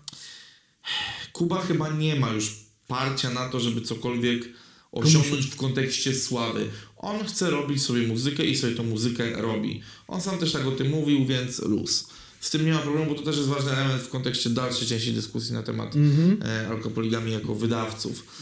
E, jeszcze tylko wspomnę, że Elliot jako jedyny wydał tylko jedną rzecz e, w Alko i to była płyta Niepotrzebne skreślić i to jest w ogóle jedyna rzecz do momentu płyty z Soulpitem, jaką wydał kiedykolwiek Wiesz co, yy, nie, nie, nie, on, miał, on coś wydał w Lecter Records, jedną rzecz jeszcze. Przed. Faktycznie było coś w Lecter, ale czy to było tak... Kurczę, teraz widzisz... Wejdź na Discogs, tam są płyty, bo w Wikipedii nie ufam. Mówiłem, że ten telefon się w końcu przewali. E, Bo generalnie, słuchajcie, ta cała podbudówka ja jest po to... tak, ja miałem wrażenie takie, że, że tam mm, Zwa- talent lub normalność Tak, talent lub rzeczywiście normalność. było. Chciałem powiedzieć, zwariuję albo wydam płytę, ale byłem blisko tego tytułu. E, Talent lub normalność, a ta cała podbudówka jest po to, po tą wypowiedź Mesa, żebyśmy wiedzieli, gdzie jesteśmy na osie czasu i tak dalej, no nie? Więc Tak, tak. po to jest ta I, i, właśnie, podbudówka. I jeszcze ostatnią częścią tej podbudówki jest wydanie projektu osiedlowych linii lotniczych. Mam. Płyta lot pierwszy, mam nawet w dwóch wersjach. Mam, w tą, znaczy mam w dwóch wersjach, w sensie dwie, dwie płyty e, z tą przypineczką e, i tak dalej. Super wydanie. Wszystko fajnie. Jeżeli ktoś nie pamięta, kto był w osiedlowych liniach lotniczych, to był Kajtek, Imada, ZMWP, Kuba Knap, Wrotas, straszny burak, hypeman e, Lecha i niegdyś Żabsona i DJ Lazy One. Tak, E, y, co do Buba- Wrotasa to... Krystyna. Jak to też jest chyba w branży znany jako przepołowiec, ja tam okazję miałem go przelotnie poznać, ale wydaje Nie, mi się, że je, fan, jeden, bardzo, jeden bardzo, bardzo nie szanuję Żabson panie, y, panie Wrotas. zarówno pocisnął swojego ex-kumpla Jimmy'ego na jednej z płyt, ale mi się wydaje, że na kolejnej swojej płycie, ale to chyba ostatniej, czy może wcześniejszej pocisnął też po Wrotasie, no nie? Także no, ten No gościu nie, no, e, ja pamiętam... e, oznacza problemy chyba. E, Ja pamiętam Wrotasa z legendarnego koncertu, który organizowałem, na którym był, były, byli wszyscy młodzi z lokopoligami właśnie. Mhm. Do tego Adma, do tego e, Mes, Vena i Małpa. Więc Niezły skład. rozpierdol straszny. E, I wtedy, e, wtedy właśnie Wrotas przeciągał w sposób chamski, e, udając, że wychodzi do toalety, że się źle czuje, dyskutując ze mną, bluzgając za mnie i na ludzi, którzy czekali pod sceną. No, mając e, 8 składów, chyba czy 7 w line-upie, nie mogę pozwolić sobie na, godzin, na godzinę obsługi względem wpuszczania, e, wpuszczania ludzi na scenę, w sensie artystów. A on próbował do tego doprowadzić, co mu się połowicznie udało, bo przesunęliśmy to chyba jakieś 20 minut. I wtedy on robił straszne problemy, mimo że na przykład Lech, który był artystą grającym, no bo też mówię o tym, że tam był Lech właśnie, no legendarna akcja Lech Ta akcja z tą, z tą Tak, klapą to podczas to był koncertu Mesa. E, no to wtedy e, wtedy właśnie Wrota spróbował to, to strasznie przyciągnąć, kurwa, Mhm. mimo że Lech i Kieras, gitarzysta, e, mówił, że, że to w ogóle nie ma potrzeby, że oni wejdą, że zagrają, bo my, do, my wpuszczaliśmy ludzi dopiero od pół godziny, był to piątek, ludzie wolno się schodzili i Wrota stwierdził, że nie będzie grał dla takiej, dla takiej małej ilości ludzi. Więc no strasznie taki off-top tutaj. Mhm. Em, I teraz y, przechodzimy do sytuacji Bo wiesz co, w ogóle, bo... wypowiedzi Mesa. Tak, bo ty możesz mieć w ogóle drugą część wypowiedzi, a ja mam pierwszą, bo co? Bo jajco. Bo ona jest długa, no nie? Bo ja ten drugi fragment miałem w tych naszych wspólnych a potem ja się skapnąłem, tam jeszcze była pierwsza wypowiedź. Mes udzielił wywiadu, gdzie mówił m.in. o tym, że poszedł do Kuby Wojewódzkiego i to cytat z Mesa. Osoba, która namawiała mnie do występu Kuby Wojewódzkiego, to był mój wydawca. Pragnę podkreślić, skoro oni wydali tysiąc książek, a ja dwa zbiory felietonów, postanowiłem wziąć do serca ich poradę, ich sugestie, że pisarze tam chodzą i wielu chciałoby promować tam swoją książkę, a ty marudzisz, że coś tam. Po prostu zdaje się na nas, zostawili mi decyzję, ale dali mi wszystkie dane. Myślałem o tym dobry kilka wieczorów, powiedział Mes. I potem jest ta Tak, druga część tak, tak, wypowiedzi, tak, ty- tycząca się jego ex-kumpli, znaczy jak kumpli, no, ex-wydawanych artystów. Czytasz ją? Czy mam czytać? E, jak to było, jak to opisał Flint X e, Mates. Ex-mates. Ex-mates. E, kurczę, nie będę cytował, to jest dla mnie, czy, czytanie teraz wypowiedzi jest bez sensu. Clue wypowiedzi było takie, że mm, zaznaczył on, że skoro to oni byli wytwórnią, która wydawała, jak napisał 48 48 płyt, płyt. sprawdziłem, to nie był, to nie był fake. To tyle płyt mogło być wtedy w tamtym czasie w alkopoligami, naprawdę. To dużo. Bo aktualnie jest 67. Aha, Czy w sensie to jest na wtedy, nie na teraz. Być może na wtedy, myślę, że, że, że powiedział to na wtedy. Ale ty liczysz, że na przykład jak był mes Wszystko, wszystko. i mes na winylu, Nie, nie, nie, mes... Yy, a czy tak, tak, tak, tak, tak. z winylami, tak, z jakimiś tam... e, Yy, A jak na przykład, z... jak ktoś miał wiesz, dwa wydania różne, to też to się liczyło? Nie wiem, nie już nie pamiętam, ale generalnie ta liczba jest y, mocno Legitna, możliwa. Tak. legitna. Wiadomo, nie liczyłem sobie na Discogsie każdej płyty i tak. Chodzi mi o to, że ta liczba na tamten moment bądź na ten jest możliwa. Chodzi, chodziło mi po prostu o to, że em, artyści, których wtedy wydawano, nie słuchali się rad starszych kolegów, e, starszych kolegów, bo to też warto pod- podkreślić, w, alkopo, w alkopoligami niestety e, panowała atmosfera strasznie koleżeńska. Mhm. Cholernie koleżeńska i takie... No, jakby był utwór, też umówmy się, no, kiedy oni wszyscy dołączyli, pojawili się na płycie Ten Typ Mes i Lepsze Żbiki, przecież był utwór pomijający ten krążek, to był... y, Lepszy żbik. Nie, nie, w sensie ten, gdzie Eee, Alkopoligamy 2013. Tak, to było Gdzie to, też jeszcze był tam Black Belt Greg, Ale był jeszcze utwór Organizm, Tak. który później też zbierał ich jako ten... Generalnie właśnie oni zawsze zaznaczali, są ekipą, rodziną i tak dalej, więc mam wrażenie, że to był powód, dla którego mimo, że Mes, Stasiak i Witek będąc wydawcami, mogli nie być do końca poważnie traktowani przez młodych, e, żądnych krwi artystów. E, o co mi chodzi, że po prostu byli, Znaczy ja mam tutaj taką- że ich zdanie było no. bagatelizowane przez to, że e, niestety łączyły ich bardziej relacje nie artysta-wydawca, tylko jednak koleżeńskie. Że ja mam ogólnie takie, takie myśli, bo już możemy to zacząć komentować, ten, tą wypowiedź Mesa. Ja tu sobie zanotowałem też jedną rzecz, bo też na Mesa się posypały gromy za, za tą wypowiedź i tak dalej. Ja tutaj w ogóle nie mam zamiaru nikogo bronić, bo nie wiem też jak było, no nie? Ja tylko mam tak, ja mam fakty takie, że byli w tej wytwórni i nie są i tyle. A niestety Znaczy byli, nie są, nadal kontynuują i teraz i to jest niektórzy właśnie... są w relacjach pozytywnych, niektórzy neutralnych, niektórzy negatywnych. No tak, ale zobacz, że chodzi o to, że niektórzy, większość kontynuuje swoją karierę poza Teodorem chyba, bo to, znaczy, nagle w ogóle Teodor się ostatnio obudził trochę w ogóle i zaczął jakieś Tak, bo my też się skupiamy na lepszych żbikach, bo jakoś nam się to tak skleiło, że to Tak, chodzi tak, o ale lepsze tam jeszcze żbiki. był, był Teodor, była Wdowa, Małe Miasta, czyli Hola Giordach, Rał. e, Rałek i, I Rozali i Rozali. Bo też ludzie jakby krytykując Mesa też mówią o tym, że w tej chwili walka o poligami oprócz niego nie ma de facto nikogo. Chociaż tak. mogę się mylić. Może Ale nie, no ale zobacz, to jest taką prostą rzecz. Bo cho- mi chodzi po prostu o to, że wiele osób twierdzi, że jeżeli ktoś wydaje nadal, Mhm. to znaczy, że świetnie sobie radzi. Pewnie, że tak. No nie, tak nie jest, No bo, wiem. bo chodzi o to, że y, to, że ktoś nadal kontynuuje swoją karierę, to nie znaczy, że mu wychodzi, bo teraz ciekawa rzecz. Rał, Rozali i Holak, no moi drodzy, to nie jest kurwa wielkie odkrycie, ale żyją z tego, że stworzyli muzykę do reklam. Mhm. Holak, y, wszystko siedzi w naszych rękach. Reklama McDonalda. Że Tak, myć ręce, że, tak, myć ręce w trakcie było. pandemii w McDonaldzie. E, Rau, e, czyli jingle do, do ostatniej reklamy Coca-Coli. Rozali. A czy Rał w ogóle zawodowo produkuje muzykę? No tak, nie? ale chodzi o to, że Rozalka nagrała piosenkę do e, roz, e, Boże, ramówki czy czołówki e, w którymś roku TVN-u. Mhm. Więc to są ludzie, którzy żyją z takich projektów. No, ale też grają koncerty, nie odbierają tego, do Rozali gra, no nie? Jakby swoje rzeczy. Bardzo mało koncertów gra. Rozali? Tak? Tak, nawet ostatnio rozmawiałem z Łukaszem, który jest jej menadżerem, Hmm. że za bardzo nie chce grać tych małych pandemicznych koncertów, ponieważ może za normalne koncerty zgarniać większe siano. Dla mnie jest to kwestia dyskusyjna, bo nie uważam, żeby Rosalie miała aż taką pozycję w Polsce. Mhm. Wydaje mi się, że jest, bo, bo to właśnie pozycja, A talent? e, a talent i e, e, jakość muzyki to są dwie różne rzeczy. E, w Polsce z reguły jest tak, że komercjalizacja jest tu, a jakość jest tutaj. Pozdrawiam BDS na przykład. A y, no, może przesadzam z BDS-em, no ale jest mnóstwo takich, no o co chodzi na przykład, ostatnio jest przykładem czegoś takiego, że komercjalizacja ponad to, co reprezentuje jakościowo, jeżeli chodzi o muzykę.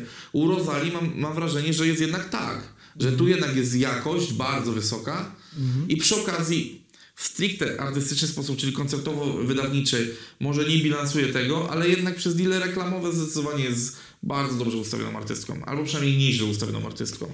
Poza Mam nadzieję, ona- że mnie nie zjebie za to, jak na przykład kiedyś spotkamy się w przelocie. Także Jak ten, jak ona się zdążyła przeprowadzić do Warszawy, z tego co rozumiem. tak? musiałoby się to zadziać w ciągu ostatniego pół roku.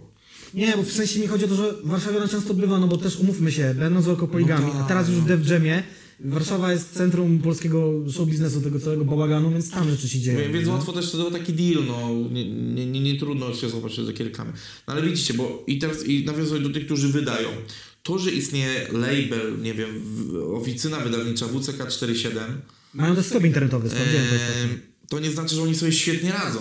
Oni po prostu wydają, są w stanie Właśnie, y, póki im to się, y, póki zarabiają na koszty i wychodzą jakoś na plus, to nie znaczy, że radzą sobie świetnie, bo mam wrażenie, to już chciałem to rozbijać na poszczególnych artystów, ale podsumuję to jedno, znaczy jako jedno. To, że grają koncerty i że te sale są na te 200 osób, to nie znaczy, że oni osiągają sukces, bo Kuba Knap grał już większe koncerty, ZMWP zaczynał grać większe koncerty i oni na etapie bycia walkopoligami mam wrażenie, że radzili sobie lepiej, aczkolwiek Carvel w komentarzach u Marcina Flinta na, e, w tym jego wpisie napisał, że uła, bo nie wiem, jak to e, od 14 nie ma co włożyć do, do garnka, no nie? Ale to było chyba ironiczne. No tak, no ale wiecie o co chodzi, no.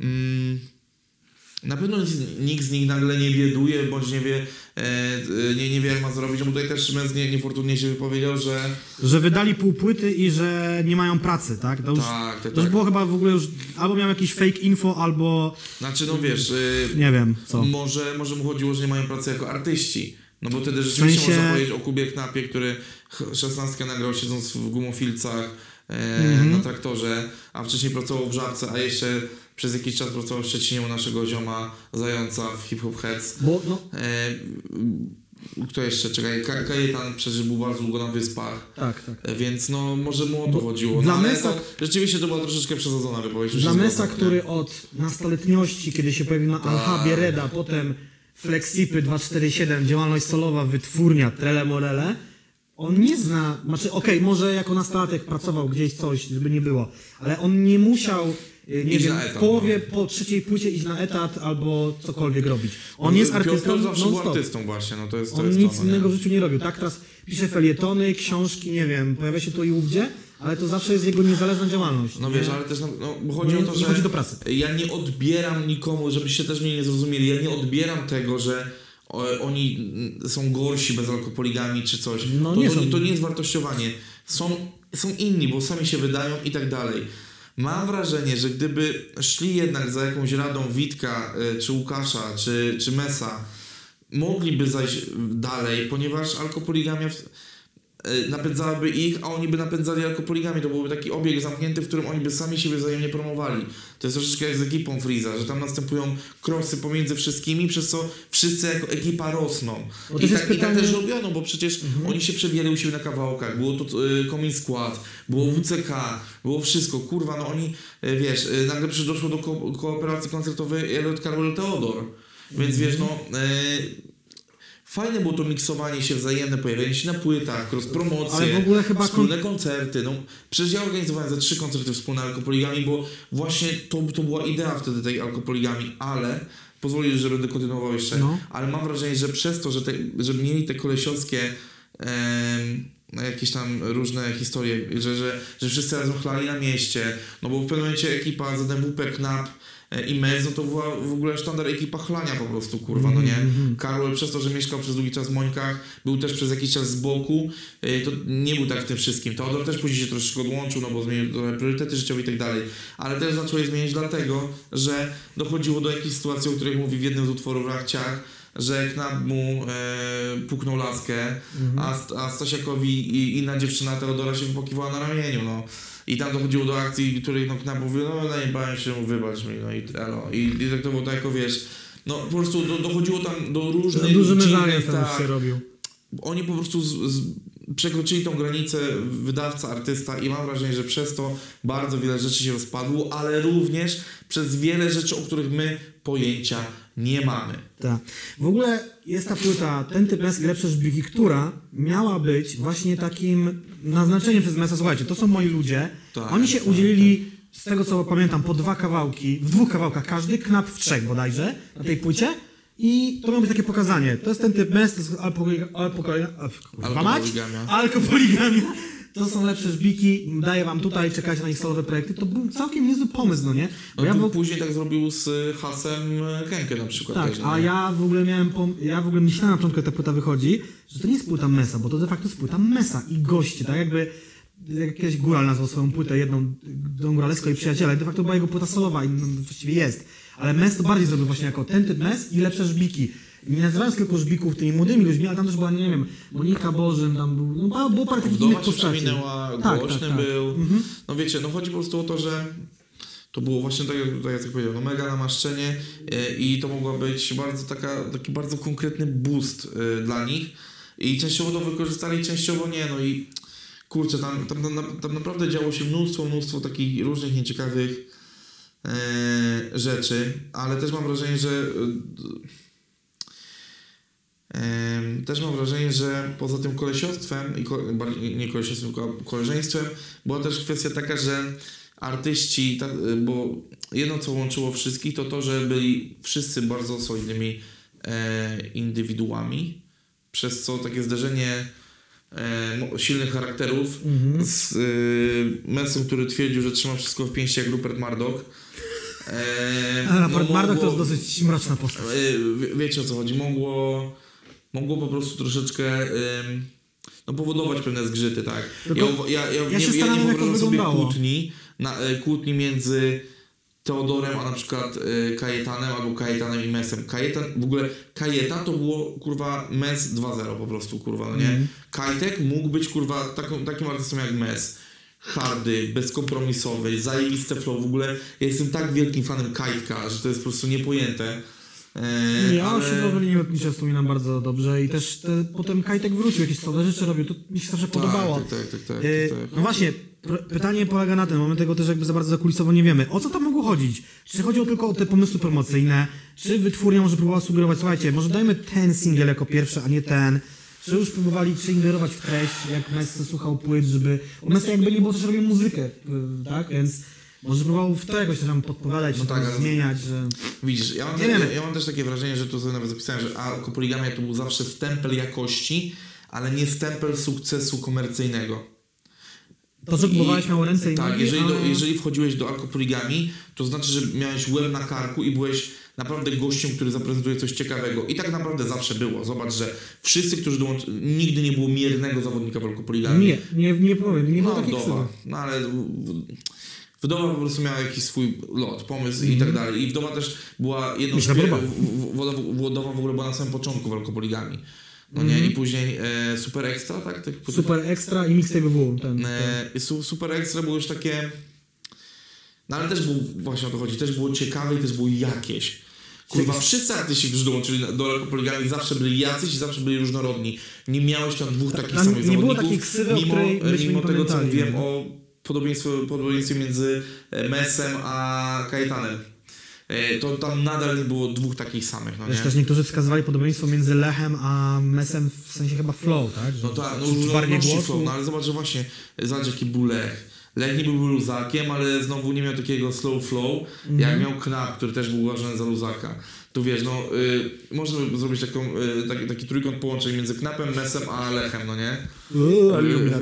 y, wiesz o co chodzi, że e, zajebiste flow, zajebiste flow, ale luzak. Luzak, ale bez zajebistego flow. No wiesz o co chodzi, taki w sensie, że każdy mógł coś od siebie brać.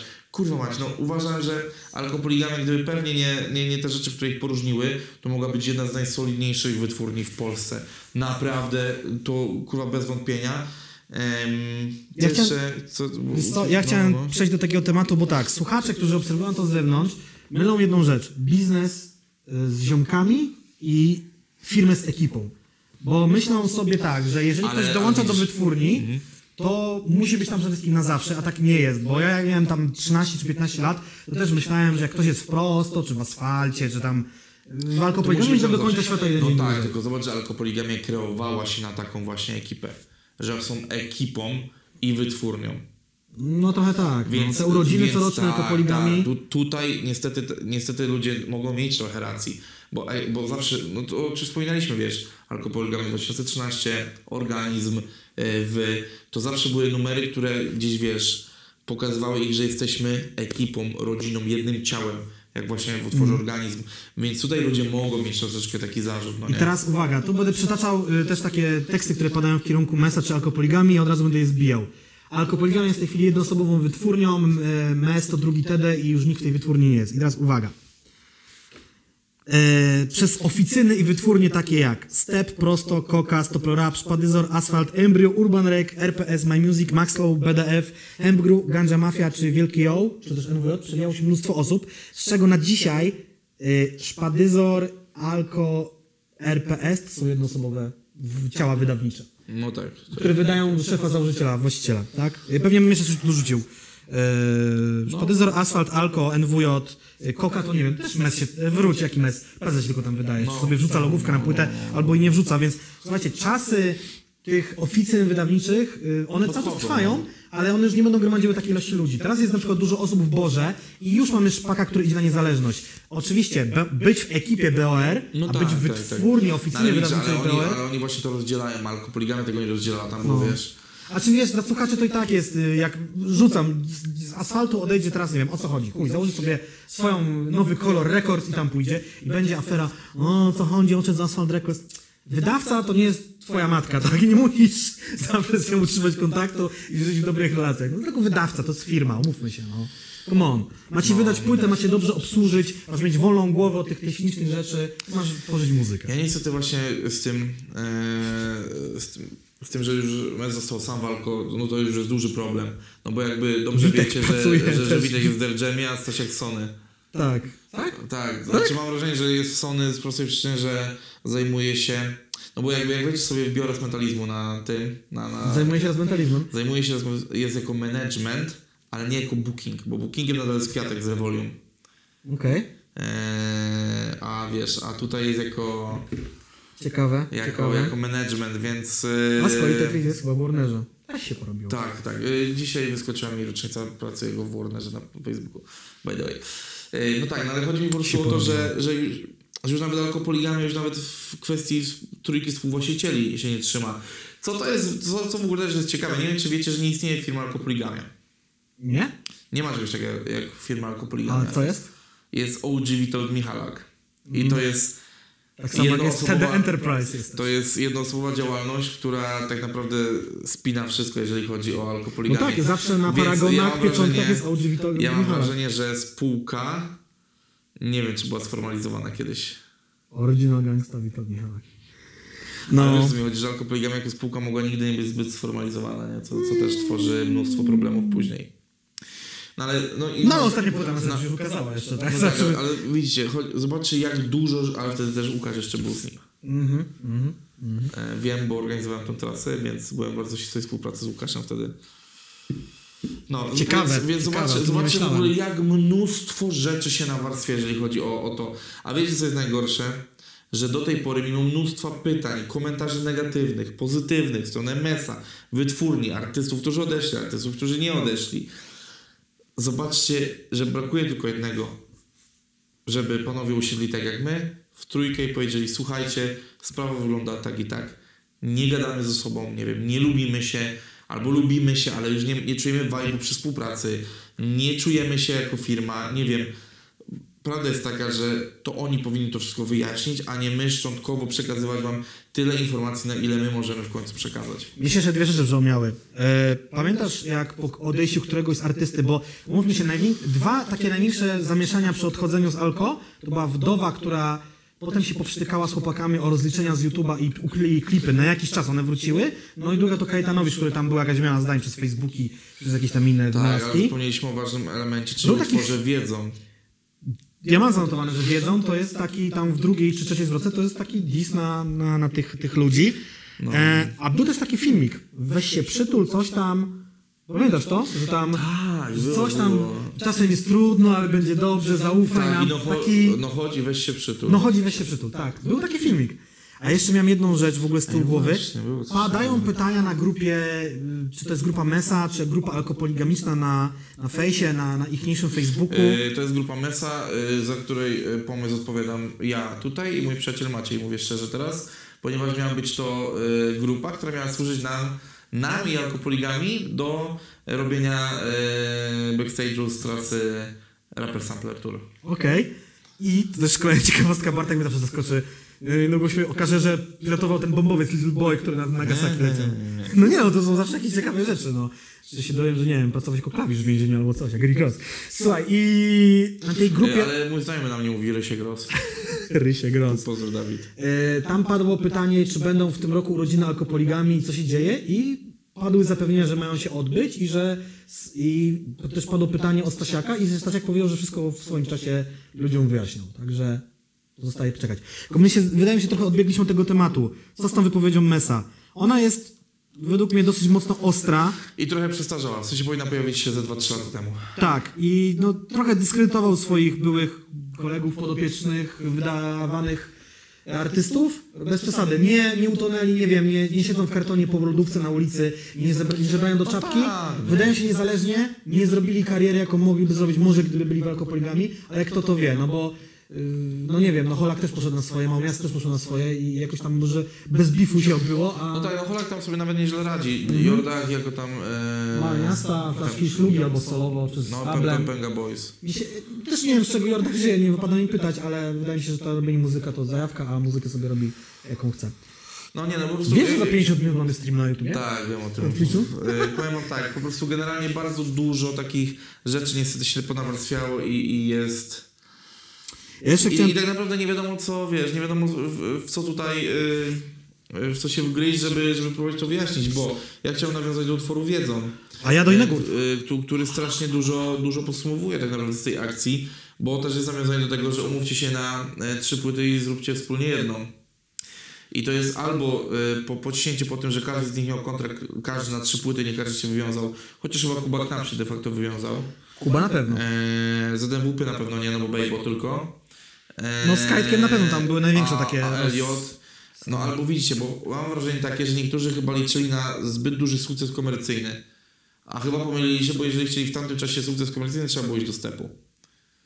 i Step by mniej lub bardziej ich wypromował. A ja mam wrażenie takie, że em, właśnie to, to, o czym gadaliśmy, alkopoligamia dała im takie namaszczenie, idźcie i róbcie na naszych plecach, na tym, co wypracował Mes i Stasiak, kurwa, no nie? Macie od nas... Mocny fundament? Tak.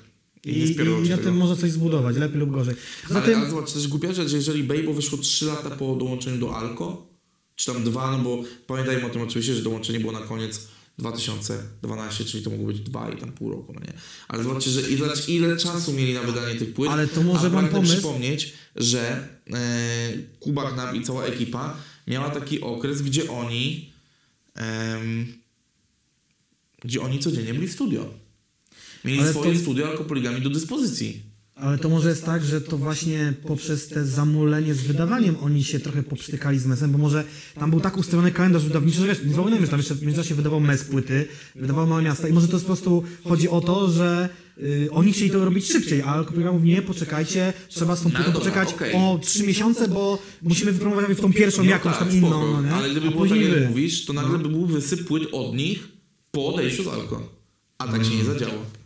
Bo po osiedlowych liniach lotniczych było chropowato chyba od Mady za kilka lat.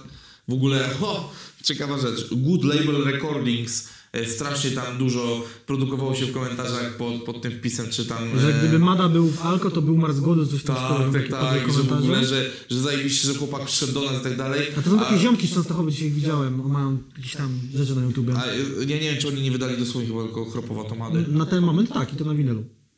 A, okej, czyli no, Klap, klask.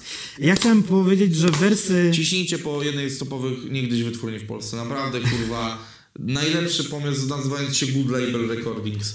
E, ja, mam jeszcze dwie, ja mam jeszcze dwie rzeczy w ogóle. Mm, Wersy z, z utworu Carvela i Solpita, które zresztą niedawno się pojawiły w internecie, powstałem z martwych, z Mad Dog EP, to są moim zdaniem skierowane w kierunku Mesa. Tam chyba też z drugiej, z drugiej zwrotki. E, to jest jedna rzecz, polecam sprawdzić. I chciałem powiedzieć o to, że tam, no, tam upadek wytwórni, e, że tam jesteś tylko Mes. Jakby, no jak już wspominałem, inne tam Szpadyzor, RPS, NWJ i tak dalej, i tak dalej. Stopora, które się sprzedało na Music, jak umówmy się, był Sobota i całe Essa tam i tam po kolei. Tony Jazzu, Sage, potem e, Którzy Sobota. powoli też przestawali wydawać. Tak, i odchodzili, odchodzili, odchodzili, odchodzili. Y, Prosto Records, prosto label, tak? Raczej. Uptown niegdyś. No Uptown w ogóle nie istnieje, a Prosto Label to była pierwsza polska wytwórnia rapowa, naprawdę zajebiście prężnie działająca, no nie? Z szerokim katalogiem artystów, non-stop coś wydawali i myślę, że kiedyś każdy chciał być prosto, dzisiaj prosto wydaje Wojtka Sokoła i nie kogoś jeszcze kogoś. No nie, po prostu takie są czasy, no to nie ma co... Znaczy, nie boli trochę ta wypowiedź Mesa, bo ona jest trochę nieprecyzyjna, Może nie do końca sprawiedliwa. jest nie no do końca sprawiedliwa i tak dalej. Są moje sympatie, jak dobrze wiecie, do, do Piotra. Mam wrażenie, że jest troszeczkę... Ale jeżeli można jakiś... Źle też interpretowana może, ale myślę, że on też po prostu troszeczkę źle się tutaj wypowiedział. No jest dużo w ogóle mówienia o tym, że e, Mes ma duże ego, że coś jest trochę bucowaty. Powiem wam tak, kiedyś grałem z jednym moim kolegą raperem, Nisza, e, kto to był, i powiedział mi tak, nie masz ego, nie będziesz raperem. No, to, to jest potrzebne do bycia raperem, że musisz twierdzić, że jesteś zajebisty, bo nikt nie będzie słuchał rapera, który mówi, że jest chujowy, no nie? No tak, no. ale też kolejna rzecz, no Mez, y, Mez zawsze poparł, w sensie to nigdy nie były puste słowa i powiem wam tak, spędziłem, spędziłem z nim kurwa czas po wielu, wielu koncertach. Yy, nie jest burakiem. On jest po prostu. Prze... On po prostu.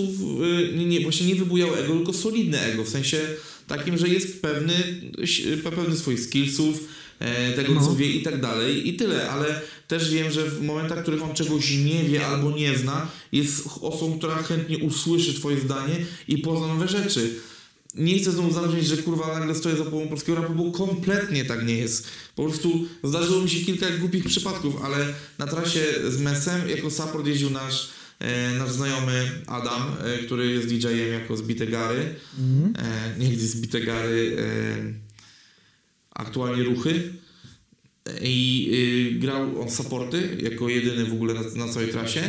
E, I on zawsze znał mnóstwo takich projektów dość wcześnie, jak Hevra, Tuza i tak dalej. No, no. I to właśnie on kiedyś razem z nami pokazał Mesowi Tuzę, z którą jakiś czas później nagrał wspólny numer. Więc w ogóle no, y, mówię, znowu, żeby nie było, że brzmi jakbym kurwa Był tym Tak, Niewidzialną ręką fotografu. Tak, to nie jest prawda kompletnie, tak nie jest. To po prostu przypadki czasami są takie, że komuś coś tam się pokaże albo z kimś się Ja z. Nesem mam taką historię, że robiłem z nim wywiad już tam jakiś czas temu podczas poznańskich juwenali i zaskoczyło mnie to, jak on właśnie, bo nie wiem, tam kiedyś go spotkałem prywatnie i tak dalej, ale zaskoczyło mnie to, jak on jest normalny, bo taka była sytuacja, że tam ja rozstawiałem sprzęt y, z, z, z, kolegą Pawłem, który mnie kręcił, on podszedł do lustra, bo tam był na takim namiocie backstage'owym lustro, spojrzał w lustro i powiedział, no, jako tako ta twarz wygląda, coś w tym stylu. Takie, że to było takie dystans do siebie, nie? No, może się pokazać w tej kamerze. Tak? No. Wydaje mi się, tak też z On nim gadałem, był mega normalnym typem. I nawet takim z humorkiem On, on też jest gościem, który lubi, lubi chyba spędzać czas z samym sobą trochę też. Nie jest, takim, nie, nie, nie jest takim typem, który musi dookoła non stop mieć ziomków, wokół których się odbija i tak dalej. E, bardzo szanuje swoją ekipę koncertową. E, w ogóle no... Wybielanie wizerunku Mesa na podcast. Nie, nie właśnie pytanie. nie, właśnie ja nie stoję o po żadnej wybieram, stronie. Ja powiedziałem, no mnie to zrozumieć. Mówię, no tak jak powiedziałem, mnie trochę boli, kurwa, to co, no, to, to, to, to, że on powiedział to dopiero teraz, że w taki sposób, że, że to nie była jakaś konkretna wypowiedź, że też miał prawo wypowiedzieć się Stasiak i Witek, no. Yy, piękna historia, która chyba dobiega powoli końca, yy, której yy, tak naprawdę kulis nigdy się nie dowiemy. Chyba, że ktoś będzie pisał swoje biografie, to się dowiemy kiedyś może. Wiem, że y, Pszczółkowska blisko była z Alko, może ona coś w książce swojej napisała, co, co, co może rzucić jakieś inne światło. Albo Muszę ją dodatkowe w końcu do końca przeczytać, bo jestem gdzieś tak w jednej trzeciej. No, także i co? Tak jak historia poligami dobiega do końca, tak dobiega Ja do końca 40, też. 40 minut, żeby rowerem wrócić do domu, więc dzisiaj nie będzie komentarzy. E, znaczy ja nie uważam, że jest też do czego się odnosić. Te komentarze, do których ja chciałem się odnieść, odniosłem się w komentarzach Tak, pisząc. pisemnie, więc ewentualnie coś w przyszłym tygodniu. Słuchajcie, środa 21 widzimy się na Twitchu, sobota 22 widzimy się na Twitchu. Ja być może wrócę do tych swoich solowych streamów, bo ostatnio zrobiłem, coś tam nawet był, więc jest spoko. Yy, piszcie komentarze, co wy wszystkim, o wszystkim sądzicie. Wyjątkowo długi odcinek wyszedł. Przypuszczam, że mogliśmy nawet pierdolnąć dwie godziny. Trudno. Ale no, mi się, że jesteśmy na tyle oryginalni, że warto o czym rozmawiać. I chciałem powiedzieć, teraz to jest taki autoprops, rzucam sobie na klatę. Jesteśmy jedynym polskim podcastem o rapie, który wychodzi regularnie tego samego dnia. Prawie zawsze o tej samej godzinie, mamy problemy techniczne.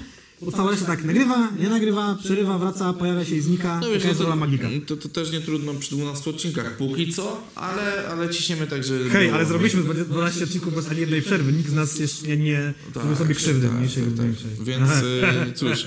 em, Widzimy się za tydzień. Widzimy się za tydzień, to na pewno... Pozdrawiamy osoby, które nas słuchają na tych Spotify'ach, bo są takie osoby i te inne Tak, takie całe te. dokładnie. Wy nie możecie komentować, ale możecie dać nam 5 gwiazdek i będziemy zajebiści. Mm, I co? I już to wszystko? I ten mój segment był, dobra, mój segment, nowa świecka tradycja. No właśnie. Nowa świe- świecka tradycja jest taka, że ja mam, troszeczkę podśmiechuję się z tej firmy Playway, która robi te wszystkie symulatory wszystkiego. E, Ona jest związana z tą firmą, którą zainwestował Sokół i Małolat. I słuchajcie, to jest nowa świecka tradycja. E, Ja mam co tydzień będę przedstawiał jeden mniej lub bardziej absurdalny symulator, bo oni, jak już wam mówiłem, symulatory wszystkiego robią, więc nam starczy na wiele odcinków, a niektóre te symulatory są no, na przykład symulator żula jest dosyć bekowy, ale to będzie dzisiaj, w dzisiejszym odcinku jest taki symulator, taki trochę serio, trochę ciekawy. E, Pacific Corpsman, czyli e, Medic, Pacific Corpsman, czyli symulator medyka na polu działań na Pacyfiku podczas II wojny światowej. Jest trailer, kiedy ta gra wyjdzie, nie wiem, bo oni z dużym wyprzedzeniem tę grę zapowiadają, ale taki symulator będzie i to jest rzecz ode mnie, a na koniec, co muszą mi pisać w komentarzach? No właśnie, z racji, że obydwaj jesteśmy grubi, a ja dzisiaj strasznie dużo ziewam, bo jestem po prostu bardzo przemęczony, na, na, napiszcie, napiszcie w komentarzach Snorlax. Snorlax! Dobra, Snorlax. także e, do zobaczenia na streamach i za tydzień. Bajo! Żyjcie długo i szczęśliwie.